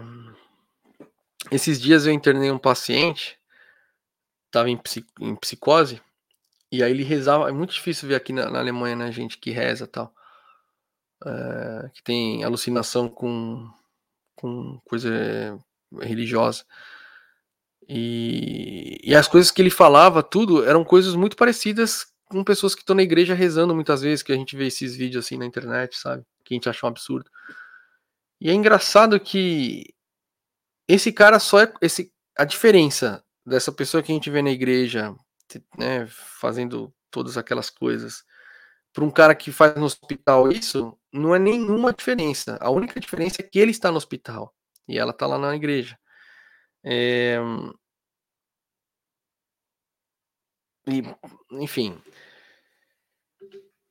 E aí fica a discussão, né? É, até onde a gente pode interferir na vida de alguém, falar que a pessoa está doente da cabeça ou não para evitar na sociedade, né? Porque aí você pode gerar abuso de autoridade. É, principalmente no Brasil, né? Não aqui na Alemanha, eu já falei para vocês, o, o, o, quando a gente vai internar um paciente é, compulsoriamente, é só se ele tiver oferecendo perigo para si mesmo para outras pessoas. E não adianta só o médico falar, o juiz vem no hospital e aí junto com o médico a gente avalia e ele fica lá no hospital, né? Que fala em, em, em alemão fala Unterbringung, que é ficar compulsoriamente no hospital. Faz umas duas semanas mais ou menos, é, recebi uma ligação de um médico é, da, da do resgate, ele estava com um paciente muito agressivo lá, que era da Somália. Aí esse paciente chegou, ele mora aqui na cidade do lado, é, muito agressivo, estava bêbado, mas muito agressivo, chegou com policial, tudo. É, ele não, não tinha um medicamento, não tinha como fazer nada, e ele estava muito agressivo. E aí eu tinha que decidir o que eu ia fazer com ele, né? Aí eu falei, é, bom, vamos fixar ele, né? Aproveitar que a polícia tá lá. A gente fixou ele, né, ele fica fixado. E aí eu tentei pegar uma veia, mas é, tava muito difícil, ele era bem gordinho, ele se mexia, mesmo assim mexendo, eu não consegui, eu consegui pegar uma veia, mas aí na hora depois estourou. É, e assim, já ter umas 15 pessoas em volta dele, né? Sendo que três eram policiais e o resto enfermeiros especializados em, em fixar o paciente, né? Porque ele estava bem agressivo. Aí tem, um, tem um, um, uma pílula aqui, um, comprimido que é mastigável, né? Que é de, de, de azepam. Aí eu, aí eu falei com ele, ele não falava alemão. Depois que passou efeito, eu vi que ele falava alemão, mas então ele não estava falando, ele só xingava a gente de cuzão em alemão e só usava essas palavras, assim, e ficava falando soma, uh, somalês, não sei lá como que chama. É... E aí eu, eu joguei o comprimido na boca dele, Aí ele mastigou e engoliu. Aí foi o que acalmou ele, mas só que ainda assim tem que ficar preso. E aí eu tenho, quando eu fixo um paciente aqui na Alemanha, eu só posso deixar ele meia hora fixo. Depois que passou meia hora, eu tenho que ligar para o juiz e falar: ó, vem aqui ver se eu continuo deixando ele fixo. Porque se eu deixar ele fixo sem o juiz saber, eu tô ferrado. Porque eu tiro a liberdade do paciente, enfim. Aí veio a juíza com a promotora, Aí eles viram as condições, falou, é, realmente não tem como, né? Aí ela tentou falar inglês com ele, enfim, tava muito difícil. Aí tem que preencher um monte de papelada lá. Aí uh, ela autorizou seis semanas de internação compulsória e cinco dias de fixação sem falar, né? Aí quando passou o efeito da, do álcool, a gente conseguiu soltar ele, conversou com ele e tal, não sei o que. Ele teve alta, saiu, bebeu de novo, voltou, fixado. Aí depois de 24 horas saiu de novo. E aí a gente não viu mais falar dele. Eu não sei o que, que pode ter acontecido ou se ele agora não tá bebendo mais, né? Enfim. Nem sei porque eu tava falando isso, gente, mas é. É por causa, assim, desse atirador de búfalo, né? Poxa, se o cara é. é Poxa, existem. É, quando prendeu esse cara há um ano e meio, né? Que foi investigado, fez uma avaliação mental. Nossa, tem, tem, tem muitas coisas que a gente pode fazer para não deixar que isso acontecesse, entendeu? Mas o sistema de saúde do, do, dos Estados Unidos também não ajuda, né? Enfim, mas eu estou mostrando aqui que o problema não é só ele. O problema é todo o sistema também, entendeu? Que faz com que né, o fato de comprar arma. É, nossa, os Estados Unidos vai acabar, vai ser um fim muito trágico. Ai, certo? Vamos pro chat.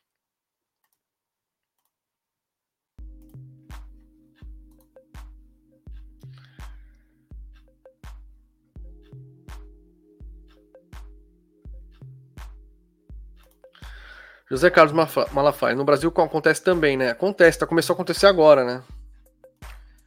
E se organiza nas redes sociais o Forchan, sim. Bem lembrado. Estados Unidos financiam Al-Qaeda, o batalhão Azov, e depois diz que não tem nada com a coisa. Pois é. Buffalo com vista privilegiada para as cataratas do Niágara, mas o clube do rifle venceu outra vez. Pois é. Triste, né?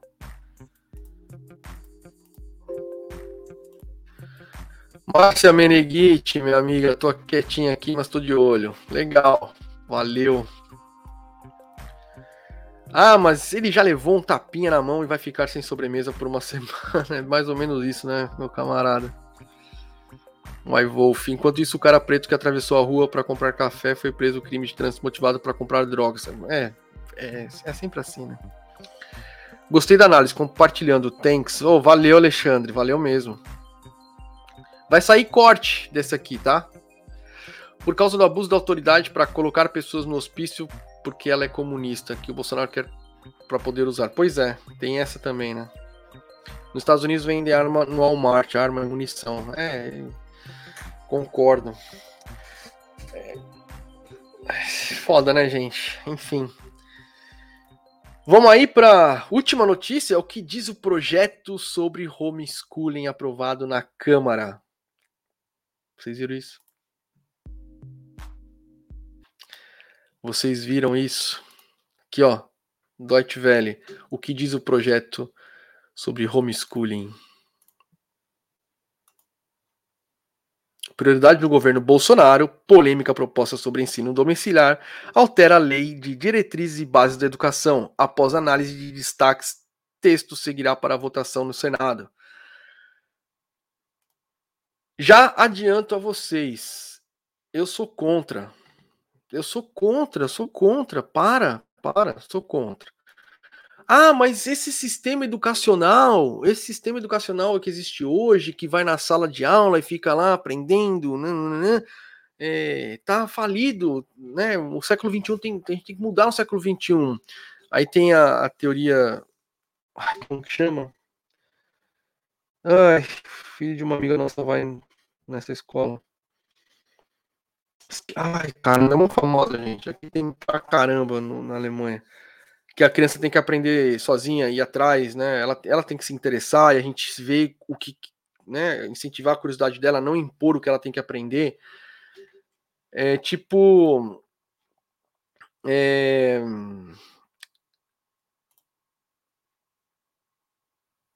ah, mas aí eu não quero que meu filho fique nessa, nesse sistema educacional e eu não tenho condições de ensinar ele, é, de pagar uma escola dessa, mais moderna, então eu vou ensinar ali em casa, né? Usar essa, essa ideia de que ele tem que se interessar, tudo tá errado, gente, porque é, nós somos seres também sociais, né? Então a primeira coisa é que a criança tem que socializar. Primeira coisa, tem que socializar. Mas pode socializar com outras crianças, é, mas só que ele vai estar sem a presença dos pais, ele vai conseguir é, criar recursos e se analisar melhor, né, nos conflitos, para se comportar, enfim. Primeira coisa, primeira coisa é isso. A segunda é que a gente tá pensando. Que tipo. A gente não. Pô, se os pais foram, forem nazistas, tá? Os pais são nazistas, seguem a ideologia nazista tal, mas eles não expõem para a sociedade, mas eles são eh, são da elite ou são de algum, né, de uma, uma casta social mais alta e são nazistas.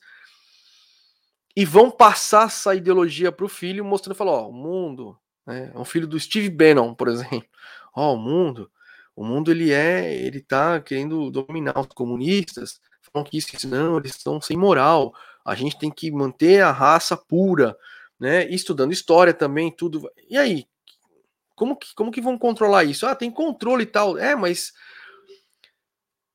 se mesmo as crianças indo na escola e vendo o mundo de uma outra ótica, né, através do professor, e mesmo assim eles têm uma, uma influência muito grande dos pais, como que vai deixar criança ainda aprender com os pais, sabe? É para não querer realmente deixar cortar o cordão umbilical, sabe? É... Ah, mas só que nem todo mundo tá feliz com o que está sendo ensinado nas escolas. Então vamos discutir mais e vamos ver o que é plausível de ensinar e o que não é plausível. Né? Por exemplo, na Alemanha, é, a gente tem a opção de escolher é, se o, o, a criança vai ter ética ou religião, tá? Aí você pode escolher.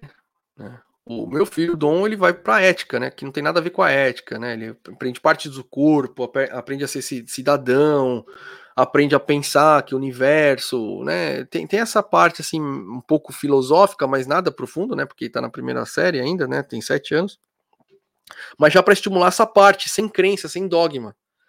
E tem gente que quer colocar religião, né? Mas é, é, não vi o plano da religião, mas acho que é todas as religiões aqui ensina, tal, fala de Deus. Enfim, também não é nada assim doutrinador. É, mas é uma solução, por exemplo, tá? É, ou se quiser discutir outras formas, vamos discutir outras formas, mas tem que ser colocado para o Estado para todos receber a mesmo, mesmo tipo de educação. Não fazer com que o pai fique lá isolando o filho do mundo e, e, e passando uma ótica de mundo deles próprios para o filho. Sendo que o filho tem, e a filha, ou a filha, né, tem que criar a sua própria ótica de mundo, visão de mundo, sabe? Então, primeiramente, é totalmente ruim para a psique, né? Porque você reforça esse cordão umbilical e para cortar é difícil. Né? Então são pessoas que vão sofrer com depressão, vão ter problemas e e, e, e vai ser difícil de a gente tratar elas, o cordão umbilical é muito grosso, né? O cordão umbilical é emocional, para assim dizer. É... E segundo que eu não sei, os pais. Tem, tem países que acho que só fala assim, só pode fazer isso se o pai ou a mãe for professores, né? Tiverem licenciatura. Mesmo assim, eu não. Eu não. Né? Homeschooling talvez só se é um é, é filho, filho de pessoas que viajam muito e não tem como ficar na escola. Sei lá. Claro que tem que ter homeschooling, não pode proibir, mas é num caso muito, muito, muito especial, no meu ponto de vista, tá? Eu não vejo vantagens em homeschooling, a não ser que eh, tragam pesquisas mostrando que é muito mais vantajoso, vantajoso do que na escola, o que eu acho difícil, tá? O que eu acho difícil. É uma aposta que eu não faria. Então, é, eu vou ler um pouquinho aqui da, da do homeschooling da notícia, tá? E uma, o perigoso ainda de tudo né, é num governo Bolsonaro, né, num país tomado é, por, uh, por fundamentalistas religiosos, né? Então, enfim. E a proposta é polêmica porque ó, defensores do projeto afirmam que a proposta regular, regular, regulariza a situação de famílias que já adotam a educação domiciliar e alegam que a prática possibilita a pais ensinar os valores que pregam aos seus filhos evitar que eles sejam alvos de supostas ideologias que seriam transmitidas por professores em salas de aula. Os pais não têm ideologia, né? É sempre assim. É, os outros que têm, eles não têm. Não vê que é, uma, é um pensamento autoritário, né? Porque a família é uma coisa complicada, né? A gente eh, não é uma democracia, mas ao mesmo tempo não, quer, não se pode ser uma ditadura, entendeu? É, você tem que ficar sempre no meio termo, né?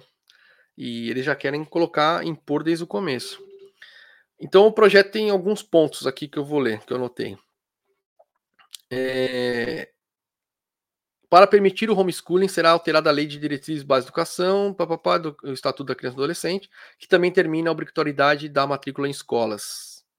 que, ah, que também determina a obrigatoriedade da matrícula em escolas. Então, o filho tem que ficar matriculado numa escola, mas ele não pode ter home, fazer homeschooling.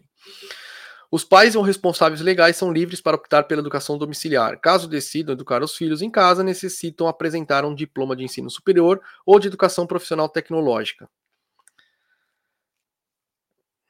E aí, você acha que alguém, mesmo com ensino superior ou educação profissional tecnológica, tem sabe ensinar um filho? Lógico que não, né, gente? Eu, eu acha que eu vou. Eh, eu sou médico, eu sei tratar as pessoas, eu não sei ensinar crianças, eu não, não essa, essa técnica. Precisam ainda apresentar certidões criminais que comprovem que não possuem condenações por crimes hediondos contra crianças e adolescentes ou violência doméstica. Os responsáveis necessitam formalizar a decisão em instituições de ensino credenciadas e fazer matrícula anual dos alunos. Esses alunos passarão por avaliações anuais de aprendizagem e estas devem ser semestrais para aqueles que têm alguma deficiência ou transtorno de desenvolvimento. Os responsáveis devem apresentar relatórios trimestrais sobre as atividades pedagógicas realizadas no período, além de serem acompanhados por um docente tutor da instituição onde as crianças estão matriculadas que verificam o progresso dos alunos. Deve ser seguido ainda o conteúdo curricular previsto na Base Nacional Comum Curricular. Os alunos são obrigados a voltar para a escola caso sejam reprovados duas vezes. Haverá ainda um período de transição de dois anos para exigência da comprovação de ensino superior ou de educação profissional tecnológica. Ou seja, vai complicar muito mais o caminho da criança, gente. Para quê, sabe? Enfim. É... Como eu disse, eu sou contra pela parte emocional, pela parte né, de você desgarrar dos pais, isso é muito importante para a psique, para a saúde mental, e também porque os pais não têm a menor noção né, de como ensinar os filhos, e mesmo que sejam professores, não é a mesma coisa que você ensinar um aluno, você vai ensinar o seu filho, é a mesma coisa que eu querer tratar, é, é, fazer terapia com a minha esposa ou com meu filho, não, não tem, não pode, sabe? Enfim, longa discussão, mas está aqui minha opinião, o que eu acho. E é isso. Vamos pro chat.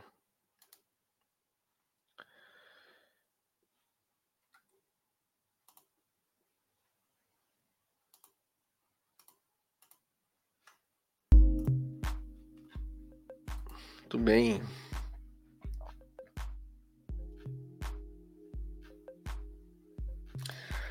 Tá tendo manifestação aqui na Paulista contra os manicômios. Da hora isso. Waldorf. É, obrigado, Dudafel. Obrigado. Waldorf. É a escola Waldorf. Waldorf, né, em, em alemão. Construtivismo? Não, é Waldorf. Escola. Pai e mãe não têm condições de julgar o que é melhor para a educação dos filhos. Não são especialistas. Pois é.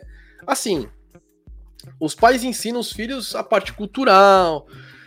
É, enfim, é, eu já ensinei meu filho aqui dos planetas, que né, o, a Terra é plana, tô brincando. A Terra vira em, gira em, é, em volta do Sol e é, eu já assim a gente ensina coisas, né, que é, nossa, como a minha esposa também é médica, a gente examinar ali, pega o estetoscópio, sabe? coisas que tem a ver comigo, com a minha esposa, mas ensinar ele mesmo é só escola, gente. Só escola, não tem. É...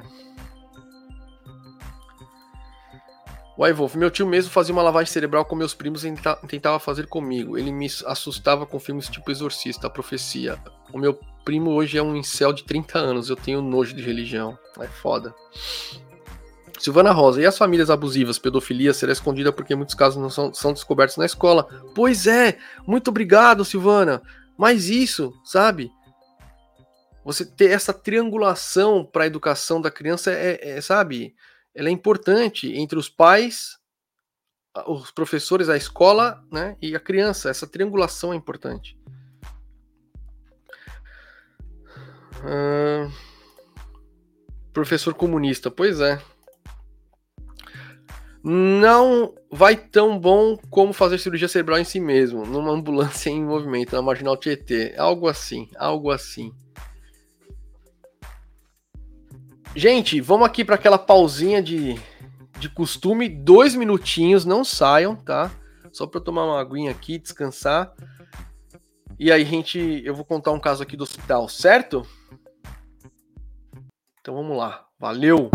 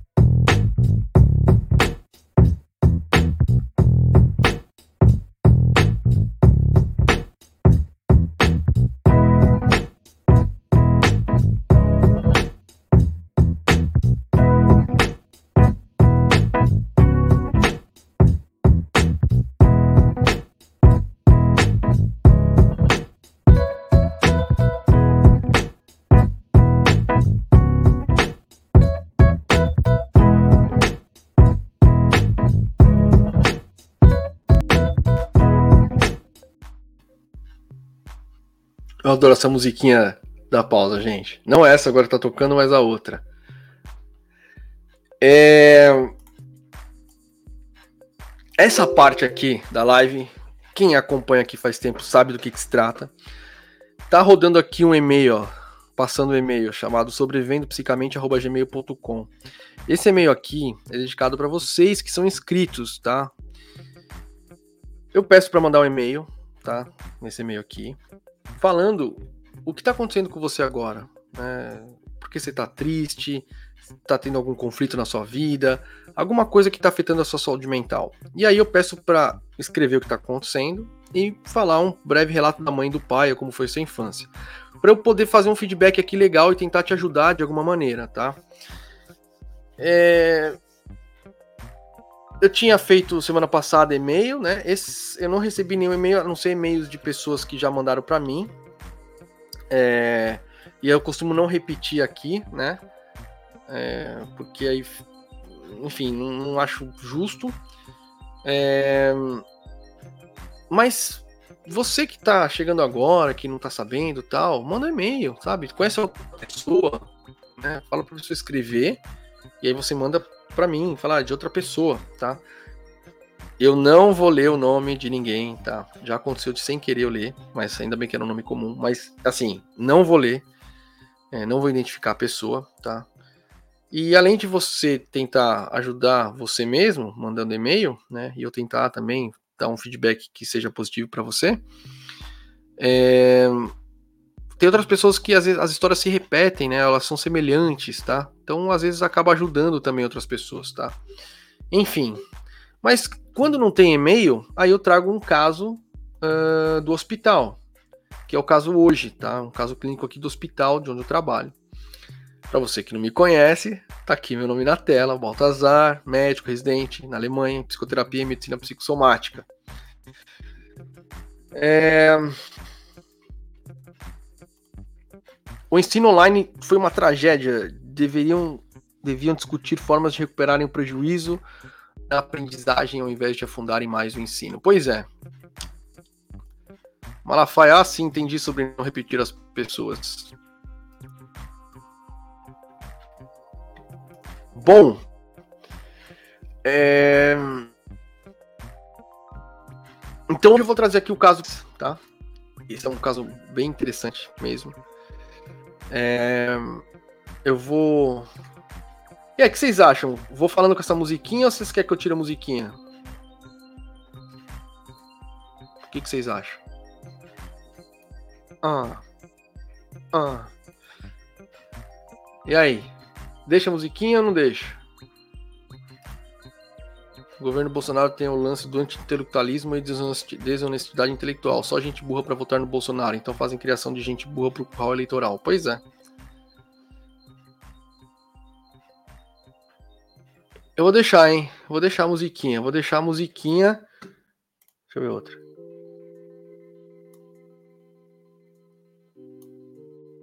Ó, tem esta. Tá bom assim, pode deixar, valeu. Essa aqui.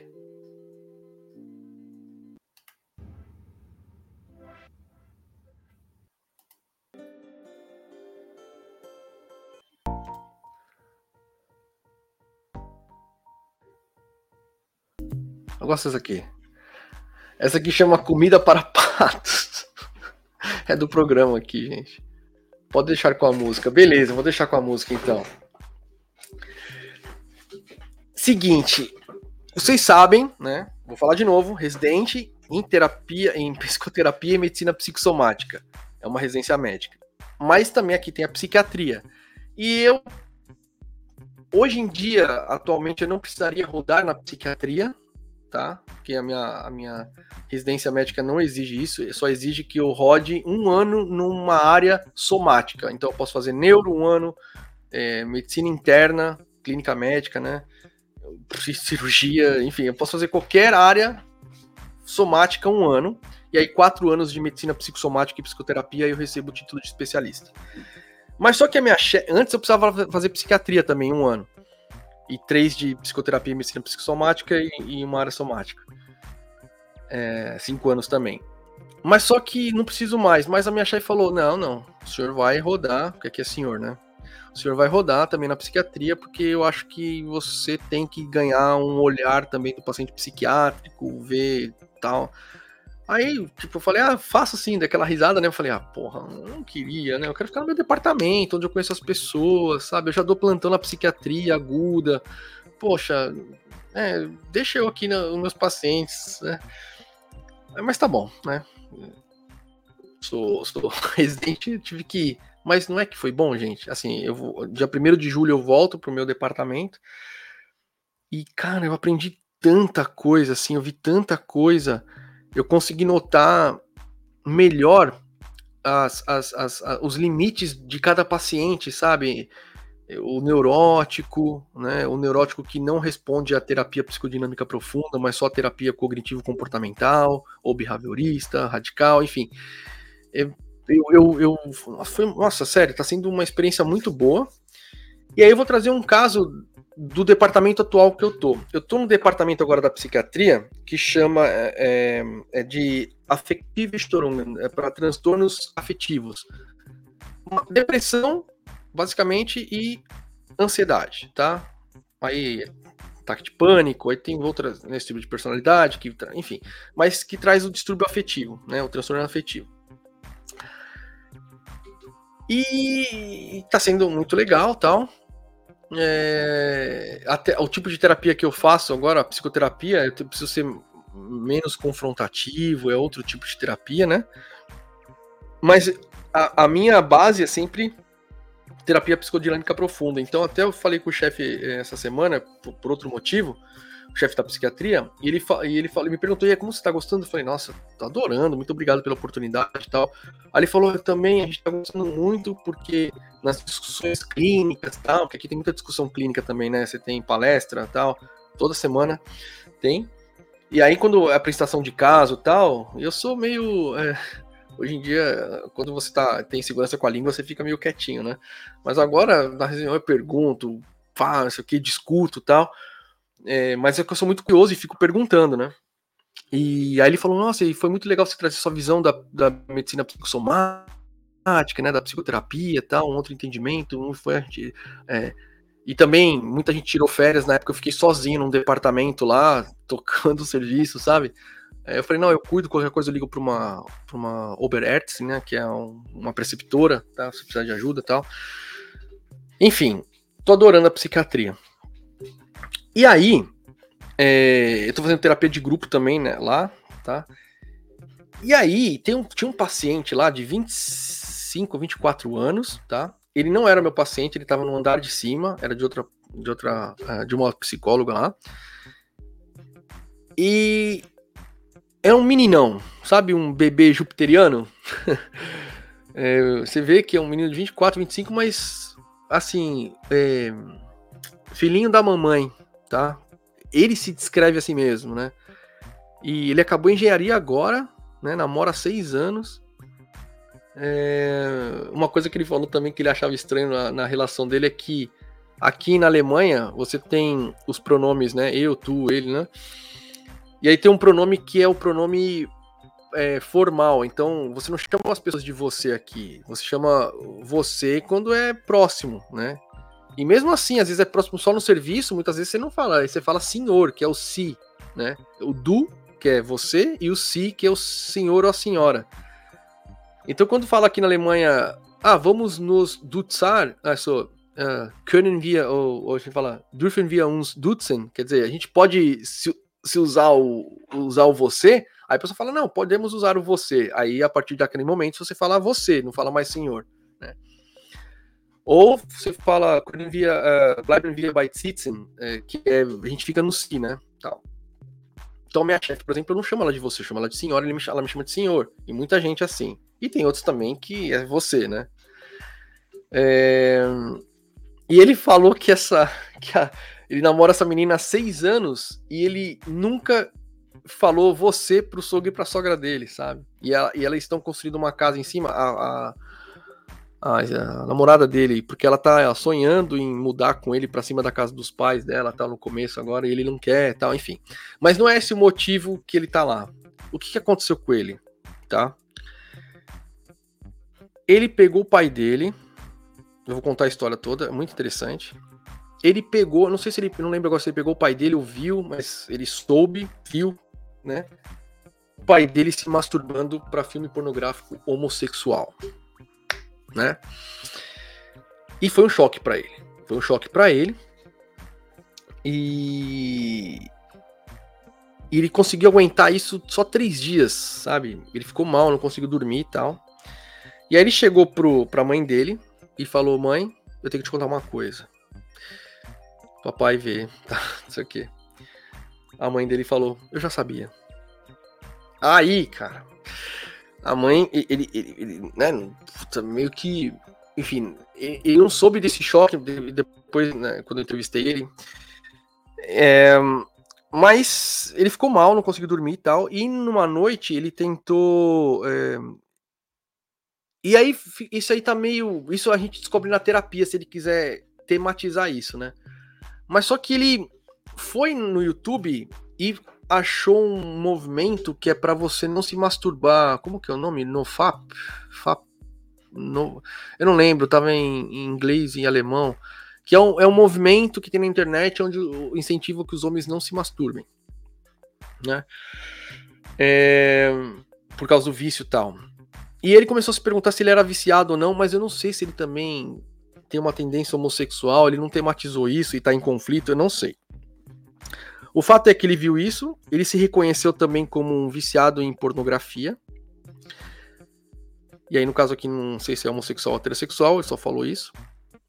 E aí ele deu uma surtada no sentido de, não que ficou psicótico, mas, nossa, o que eu tô fazendo com a minha vida e tal. E foi pra cozinha para tomar remédio para se matar. Tomou 10 comprimidos de ibuprofeno isso não mata ninguém, né? Só dá úlcera ou, dor no estômago. É... Mas a mãe dele pegou no momento, né? Ele não chegou a tomar, ele ia tomar, a mãe dele chegou e pegou ele. O que aconteceu? A partir de então ele começou a dormir na cama com a mãe dele e com o pai. E aí não foi com insustentável e tal, e trouxeram ele para a estação aguda, aqui internação, ele internou por tentativa de suicídio e tal. E aí depois ele foi para casa 13 aqui, que é essa casa de distúrbios, uh, transtornos afetivos. Ele ficou internado lá. E lá a terapia ela é limitada no sentido de aprofundamento do inconsciente, sabe? Tipo, não é tão confrontativo, você é, é, é terapia comportamental, sabe? É, mas só que tava muito tranquilo para ir lá, né? E a, a, psicóloga começou a perceber, isso que eu acho legal na Alemanha, sabe? Não tem essa briga de psicanálise e terapia psicodinâmica com terapia cognitivo comportamental, não tem. É o paciente que a gente vê que se serve esse tipo de terapia ou se serve aquele outro tipo de terapia. Aí a psicóloga falou: Meu, esse paciente aqui, né, não... talvez ele, ele, ele, ele, ele, dê para fazer terapia lá na casa 5, que é no departamento da psicossomática. E ele foi lá. E, e, e, aí eu tava nessa estação, né? Aí numa reunião, numa reunião clínica, né, com todos os terapeutas e médicos, que é uma vez por semana. Aí me perguntaram, falou, e aí, você acha que dá tudo? Eu falei, ó, vai ter que fazer uma Forgesprich, que é tipo uma entrevista, né? Aí eu falei, ah, eu posso fazer essa entrevista sem problema, já que eu sou do departamento, né? Aí eu tenho que apresentar na reunião da outra casa. Aí a gente decide em time se ele vai para casa 5 ou não para fazer terapia. Aí eu fiz a entrevista com ele e tudo. E aí, resumindo, ele é filho adotivo, tá? E com seis meses de gestação, a mãe dele desistiu dele, não queria mais ele. E aqui tem todo um aparato, né, na Alemanha, pra, de, de adoção tal. Então a mãe foi lá falou: deu entrada, falou, não quero mais meu filho. Então, quando ele nasceu, ele já foi tirado da mãe. Sete dias de nascimento, quem adotou ele foi esses pais atuais, né? Pais adotivos. É... Mas só que, pela descrição do pai e da mãe que ele me deu, né? O pai ausente emocionalmente e a mãe é muito dominante, tá? Uma, uma constelação que se repete muito. É, tem história também que ele fez tratamento psiquiátrico, terapêutico, quando ele era criança tal. A mãe dele contou para ele que ele já queria se matar quando era criança, mas ele não lembra disso. E a mãe é uma mãe super protetora, super protetora, dominante e tal. Que ele mesmo descreve assim. Né? É, eu apresentei o caso dele na. na, na, na, na né? Eu fiz a entrevista com ele e tal. Apresentei o caso na. na na reunião né, do meu departamento, aí todo mundo falou, não, ele, ele realmente tá. Ele, ele combina lá na casa 5, ele vai fazer terapia. E ele me ligou semana passada, falou que vai vir para fazer terapia. Ele cancelou as férias dele, que seriam em agosto, para ficar internado aqui para fazer terapia. O que é um sinal muito bom, sabe, gente? Porque eu falei na reunião que eu falei, olha, ele é muito inocentão, tal. É não é um, um, um, modo pejorativo, tá, gente? Mas ele tá muito conectado com a mãe ainda, sabe? Ele tá. E eu não sei se ele vai aguentar lá a terapia, né? Porque a terapia ela é confrontativa, tá? Ele vai sentir dores que estão lá recalcadas, sabe? Porque assim. Ele teve. Ele, eu já falei aqui no canal sobre os tipos de mãe e tal. Que a gente usa assim na, na prática. Então você tem a mãe tóxica e você tem a ausência de mãe, né? No caso. Ele teve as duas, esses dois transtornos de mãe que a gente fala. A primeira, a mãe biológica rejeitou ele, entendeu? Rejeitou. E essa, essa rejeição a gente considera ela que fica impregnada de alguma maneira no corpo, né? No cérebro, no, no, lugar do inconsciente que está antes da, da linguagem, tá? A parte hormonal, tal, quando tem essa rejeição, a gente considera isso.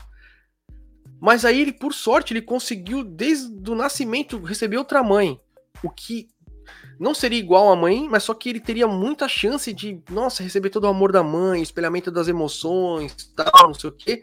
E aí ficaria bem, sabe? Mas aí o que aconteceu? Ele recebeu uma mãe tóxica, que é dominante, que eu até perguntei pra ele, falei, você acha que a sua mãe tá te fazendo. A sua mãe te faz doente para você não poder sair de casa? Né? Porque você tá querendo sair de casa e tal. Aí ele falou, é, não, não que diretamente, mas é, eu tô falando de inconsciente, né? Aí ele é, falou, é, talvez, tal. É, eu sinto isso às vezes, sabe? É, é bem profundo isso, né? E aí agora ele vai chegar é, para tratar. É, ele cancelou a, a, como eu falei, a, a, viagem dele, então ele tá afim de fazer terapia, ele tá afim de melhorar. Eu falei com ele no telefone, ele falou: não, não, tô preparado. Eu, vi, eu cheguei em casa, eu melhorei, mas eu vi que tem coisas mais que eu preciso uh, mich auseinandersetzen, que é eu preciso é, me confrontar com esses temas que eu vi que eu tenho aqui em casa. Aí a minha hipótese é que se não tivesse acontecido isso com ele de achar o pai é, se masturbando para pornografia homossexual, talvez ele ia continuar nessa vida e para ele ia ser tudo normal. Mas só que aconteceu? Ele vivia, na, na minha hipótese, né? Ele vivia numa bolha com essa família perfeita, pai, mãe, todo mundo amando. Ele sabia que ela já era adotado, mas era uma família perfeita, né? O filhinho que se formou na engenharia, o filhinho da mamãe, tudo perfeito. Aí de repente ele vê que não é tão perfeito assim, né? Que o pai dele tem desejos, pulsões. Ou seja, é uma pessoa normal, né? Não é aquele teatro. E aí desmoronou o castelinho, né? Foi o primeiro choque. E aí quando ele foi falar para a mãe dele, que é uma mãe dominante, que ele, nossa, ele falava sobre tudo com a mãe, a mãe falava: "Eu já sabia". Então ele ficou eu até falei para ele, meu, você tá frustrado, né? Você tá desapontado, ele falou, tô, tal. Então, eu não falei isso para ele, porque acho que seria muito hardcore nesse momento, mas meio que ele pegar o pai nessa condição, né? Tudo isso aconteceu, talvez isso foi um presente para ele, tá? Porque ele conseguiu, foi uma coisa que deu um choque e falou: opa, peraí. Aqui tá tudo um teatro, então peraí, eu te, né? Descobriu realmente quem é o pai e quem é a mãe, sabe? É, agora ele vai ter que sair dessa. E ele falou que, como ele não conseguia dormir na época, uh, e ele queria resolver a situação, tal, ele foi lá para se matar, né? Ele pensou em tomar tal. É, e aí eu falei para ele, no momento que ele viu que aconteceu tudo isso, tudo, qual que é o sentimento que ele teve? Tipo, por que que ele quis por que, que, ele ficou mal, né? Isso também é umas perguntas bem profundas para ver se ele tem nível de reflexão, né? E ele falou: Ah, porque eu tenho, tinha medo de perder minha família, eu não queria perder minha família. Aí quando ele falou isso, gente, ele falou assim, meio com o olho cheio de lágrimas, assim, ficou muito claro para mim, né? Porque é o seguinte, ele já perdeu a família uma vez, né? Ele já perdeu a mãe uma vez. É assim que a gente ressignifica as coisas, tá? Em terapia. Então ele já perdeu a mãe, né? Então tá impregnado essa rejeição nele em algum lugar, né? Então na hora que ele passa de novo por um por um lugar lá na vida onde corre-se o risco de ele perder tudo do que ele, né, que ele ganhou, porque ele já tinha perdido uma vez, entra em crise. Então a minha hipótese é que realmente é, é, mas ele não queria perder a família de novo, né? E receber uma mãe tóxica, né? Então o processo terapêutico dele é entender que ele tem uma mãe tóxica, entender que ele precisa manter distância, mas também entender que ele é a mãe, é a pessoa que ajudou ele, que criou ele e tal. É, e que nessa separação, por a mãe ser tóxica, por a mãe ser eh, dominante, é, se ele quiser se desenvolver e crescer, ele vai ter que cortar o cordão umbilical. E ele não pode, porque a mãe dele vai sofrer com isso, né? Mas ele não pode, porque a mãe dele já é adulta e tem a vida dela, então ele tem que seguir a vida dele. Então a terapia vai ser mais ou menos nessa direção. E isso é um processo, tá, gente? Eu tô falando aqui para vocês, resumindo a proposta, tudo. Ah, tá certo, tal. Mas vocês que estão assistindo, eu mesmo, a gente cai dentro dessas coisas, tá? E é só vendo alguém de fora e falando pra gente, tá? Então, não pense também que só porque eu faço terapia com as pessoas, tudo, eu tenho que fazer terapia. Eu já falei para vocês aqui, Sérgio um que fala, né? Eu tenho que fazer terapia também. E, e às vezes que eu. A, a, última vez que eu fiz, né? A terapia de grupo, nossa, foi, foi bem dolorido para mim ver coisas que eu tava reagindo ou coisas que eu tava transferindo para minha esposa que representava coisas da minha infância, tipo, coisas que eu achava que eu tava no controle. Não, a coisa é mais profunda do que parece. Certo? Vamos pro chat e aí a gente já vai se despedindo, né? Quase duas horas falando aqui, cara.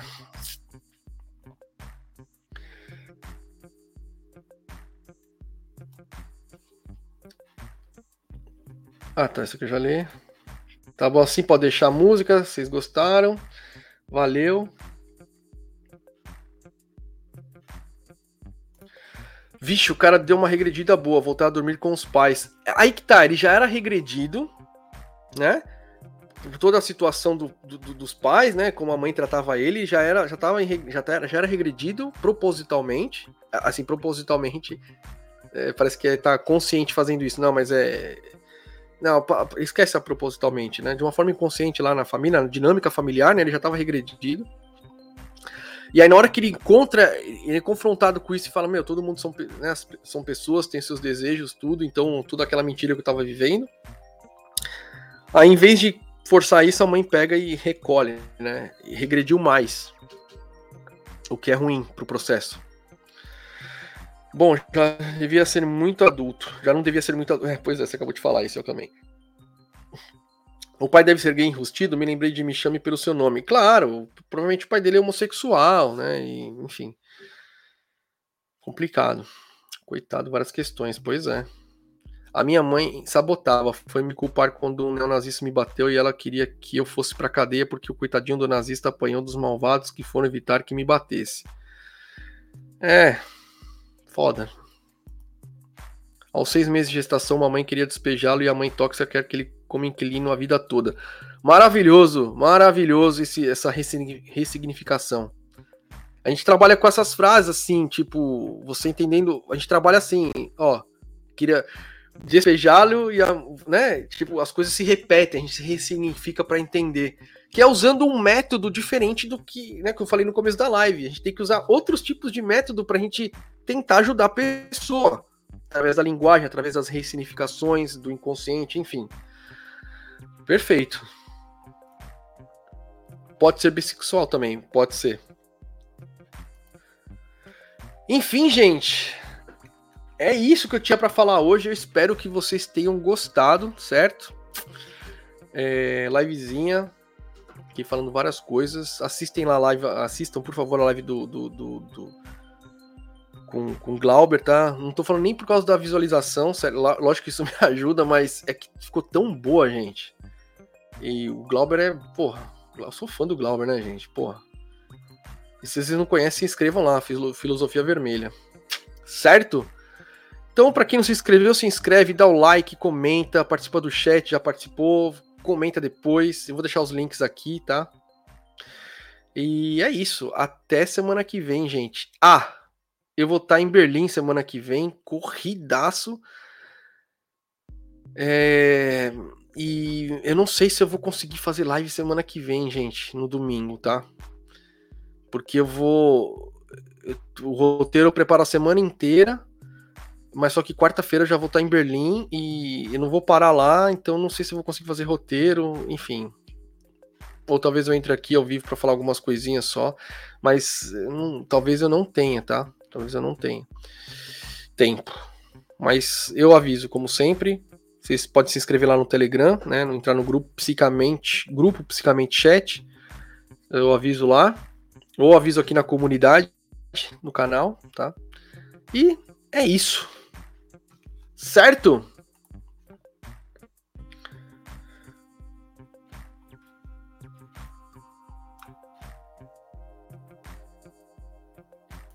Então vamos lá, se despedindo. Jonathan Viana, valeu pelo conteúdo de primeira, Balto. Suas lives são muito ótimas. Sou da TI, mas minha esposa estuda psicologia. Que legal! Que legal. Muito legal. Valeu. Valeu, Guilherme. Logo, logo a gente se vê. Obrigado, Grazi. Valeu, Carlos Malafaia. Foi maravilhoso. Até a próxima. Até. Vai dar rolezinho. Sim. Brigadão, Balta. Márcia Meneghite. Valeu. Gente, é isso. Bom final de semana. O restinho de final de semana para vocês. Boa semana para vocês. Fiquem conscientes em todos os seus comportamentos. Todos se perguntam por que eu tô fazendo isso? Qual que é a razão? Tal, não sei o quê. Por que, que eu sonhei isso? Isso, isso já vai ajudar bastante vocês. Te garanto. Beleza? Sucesso para todo mundo!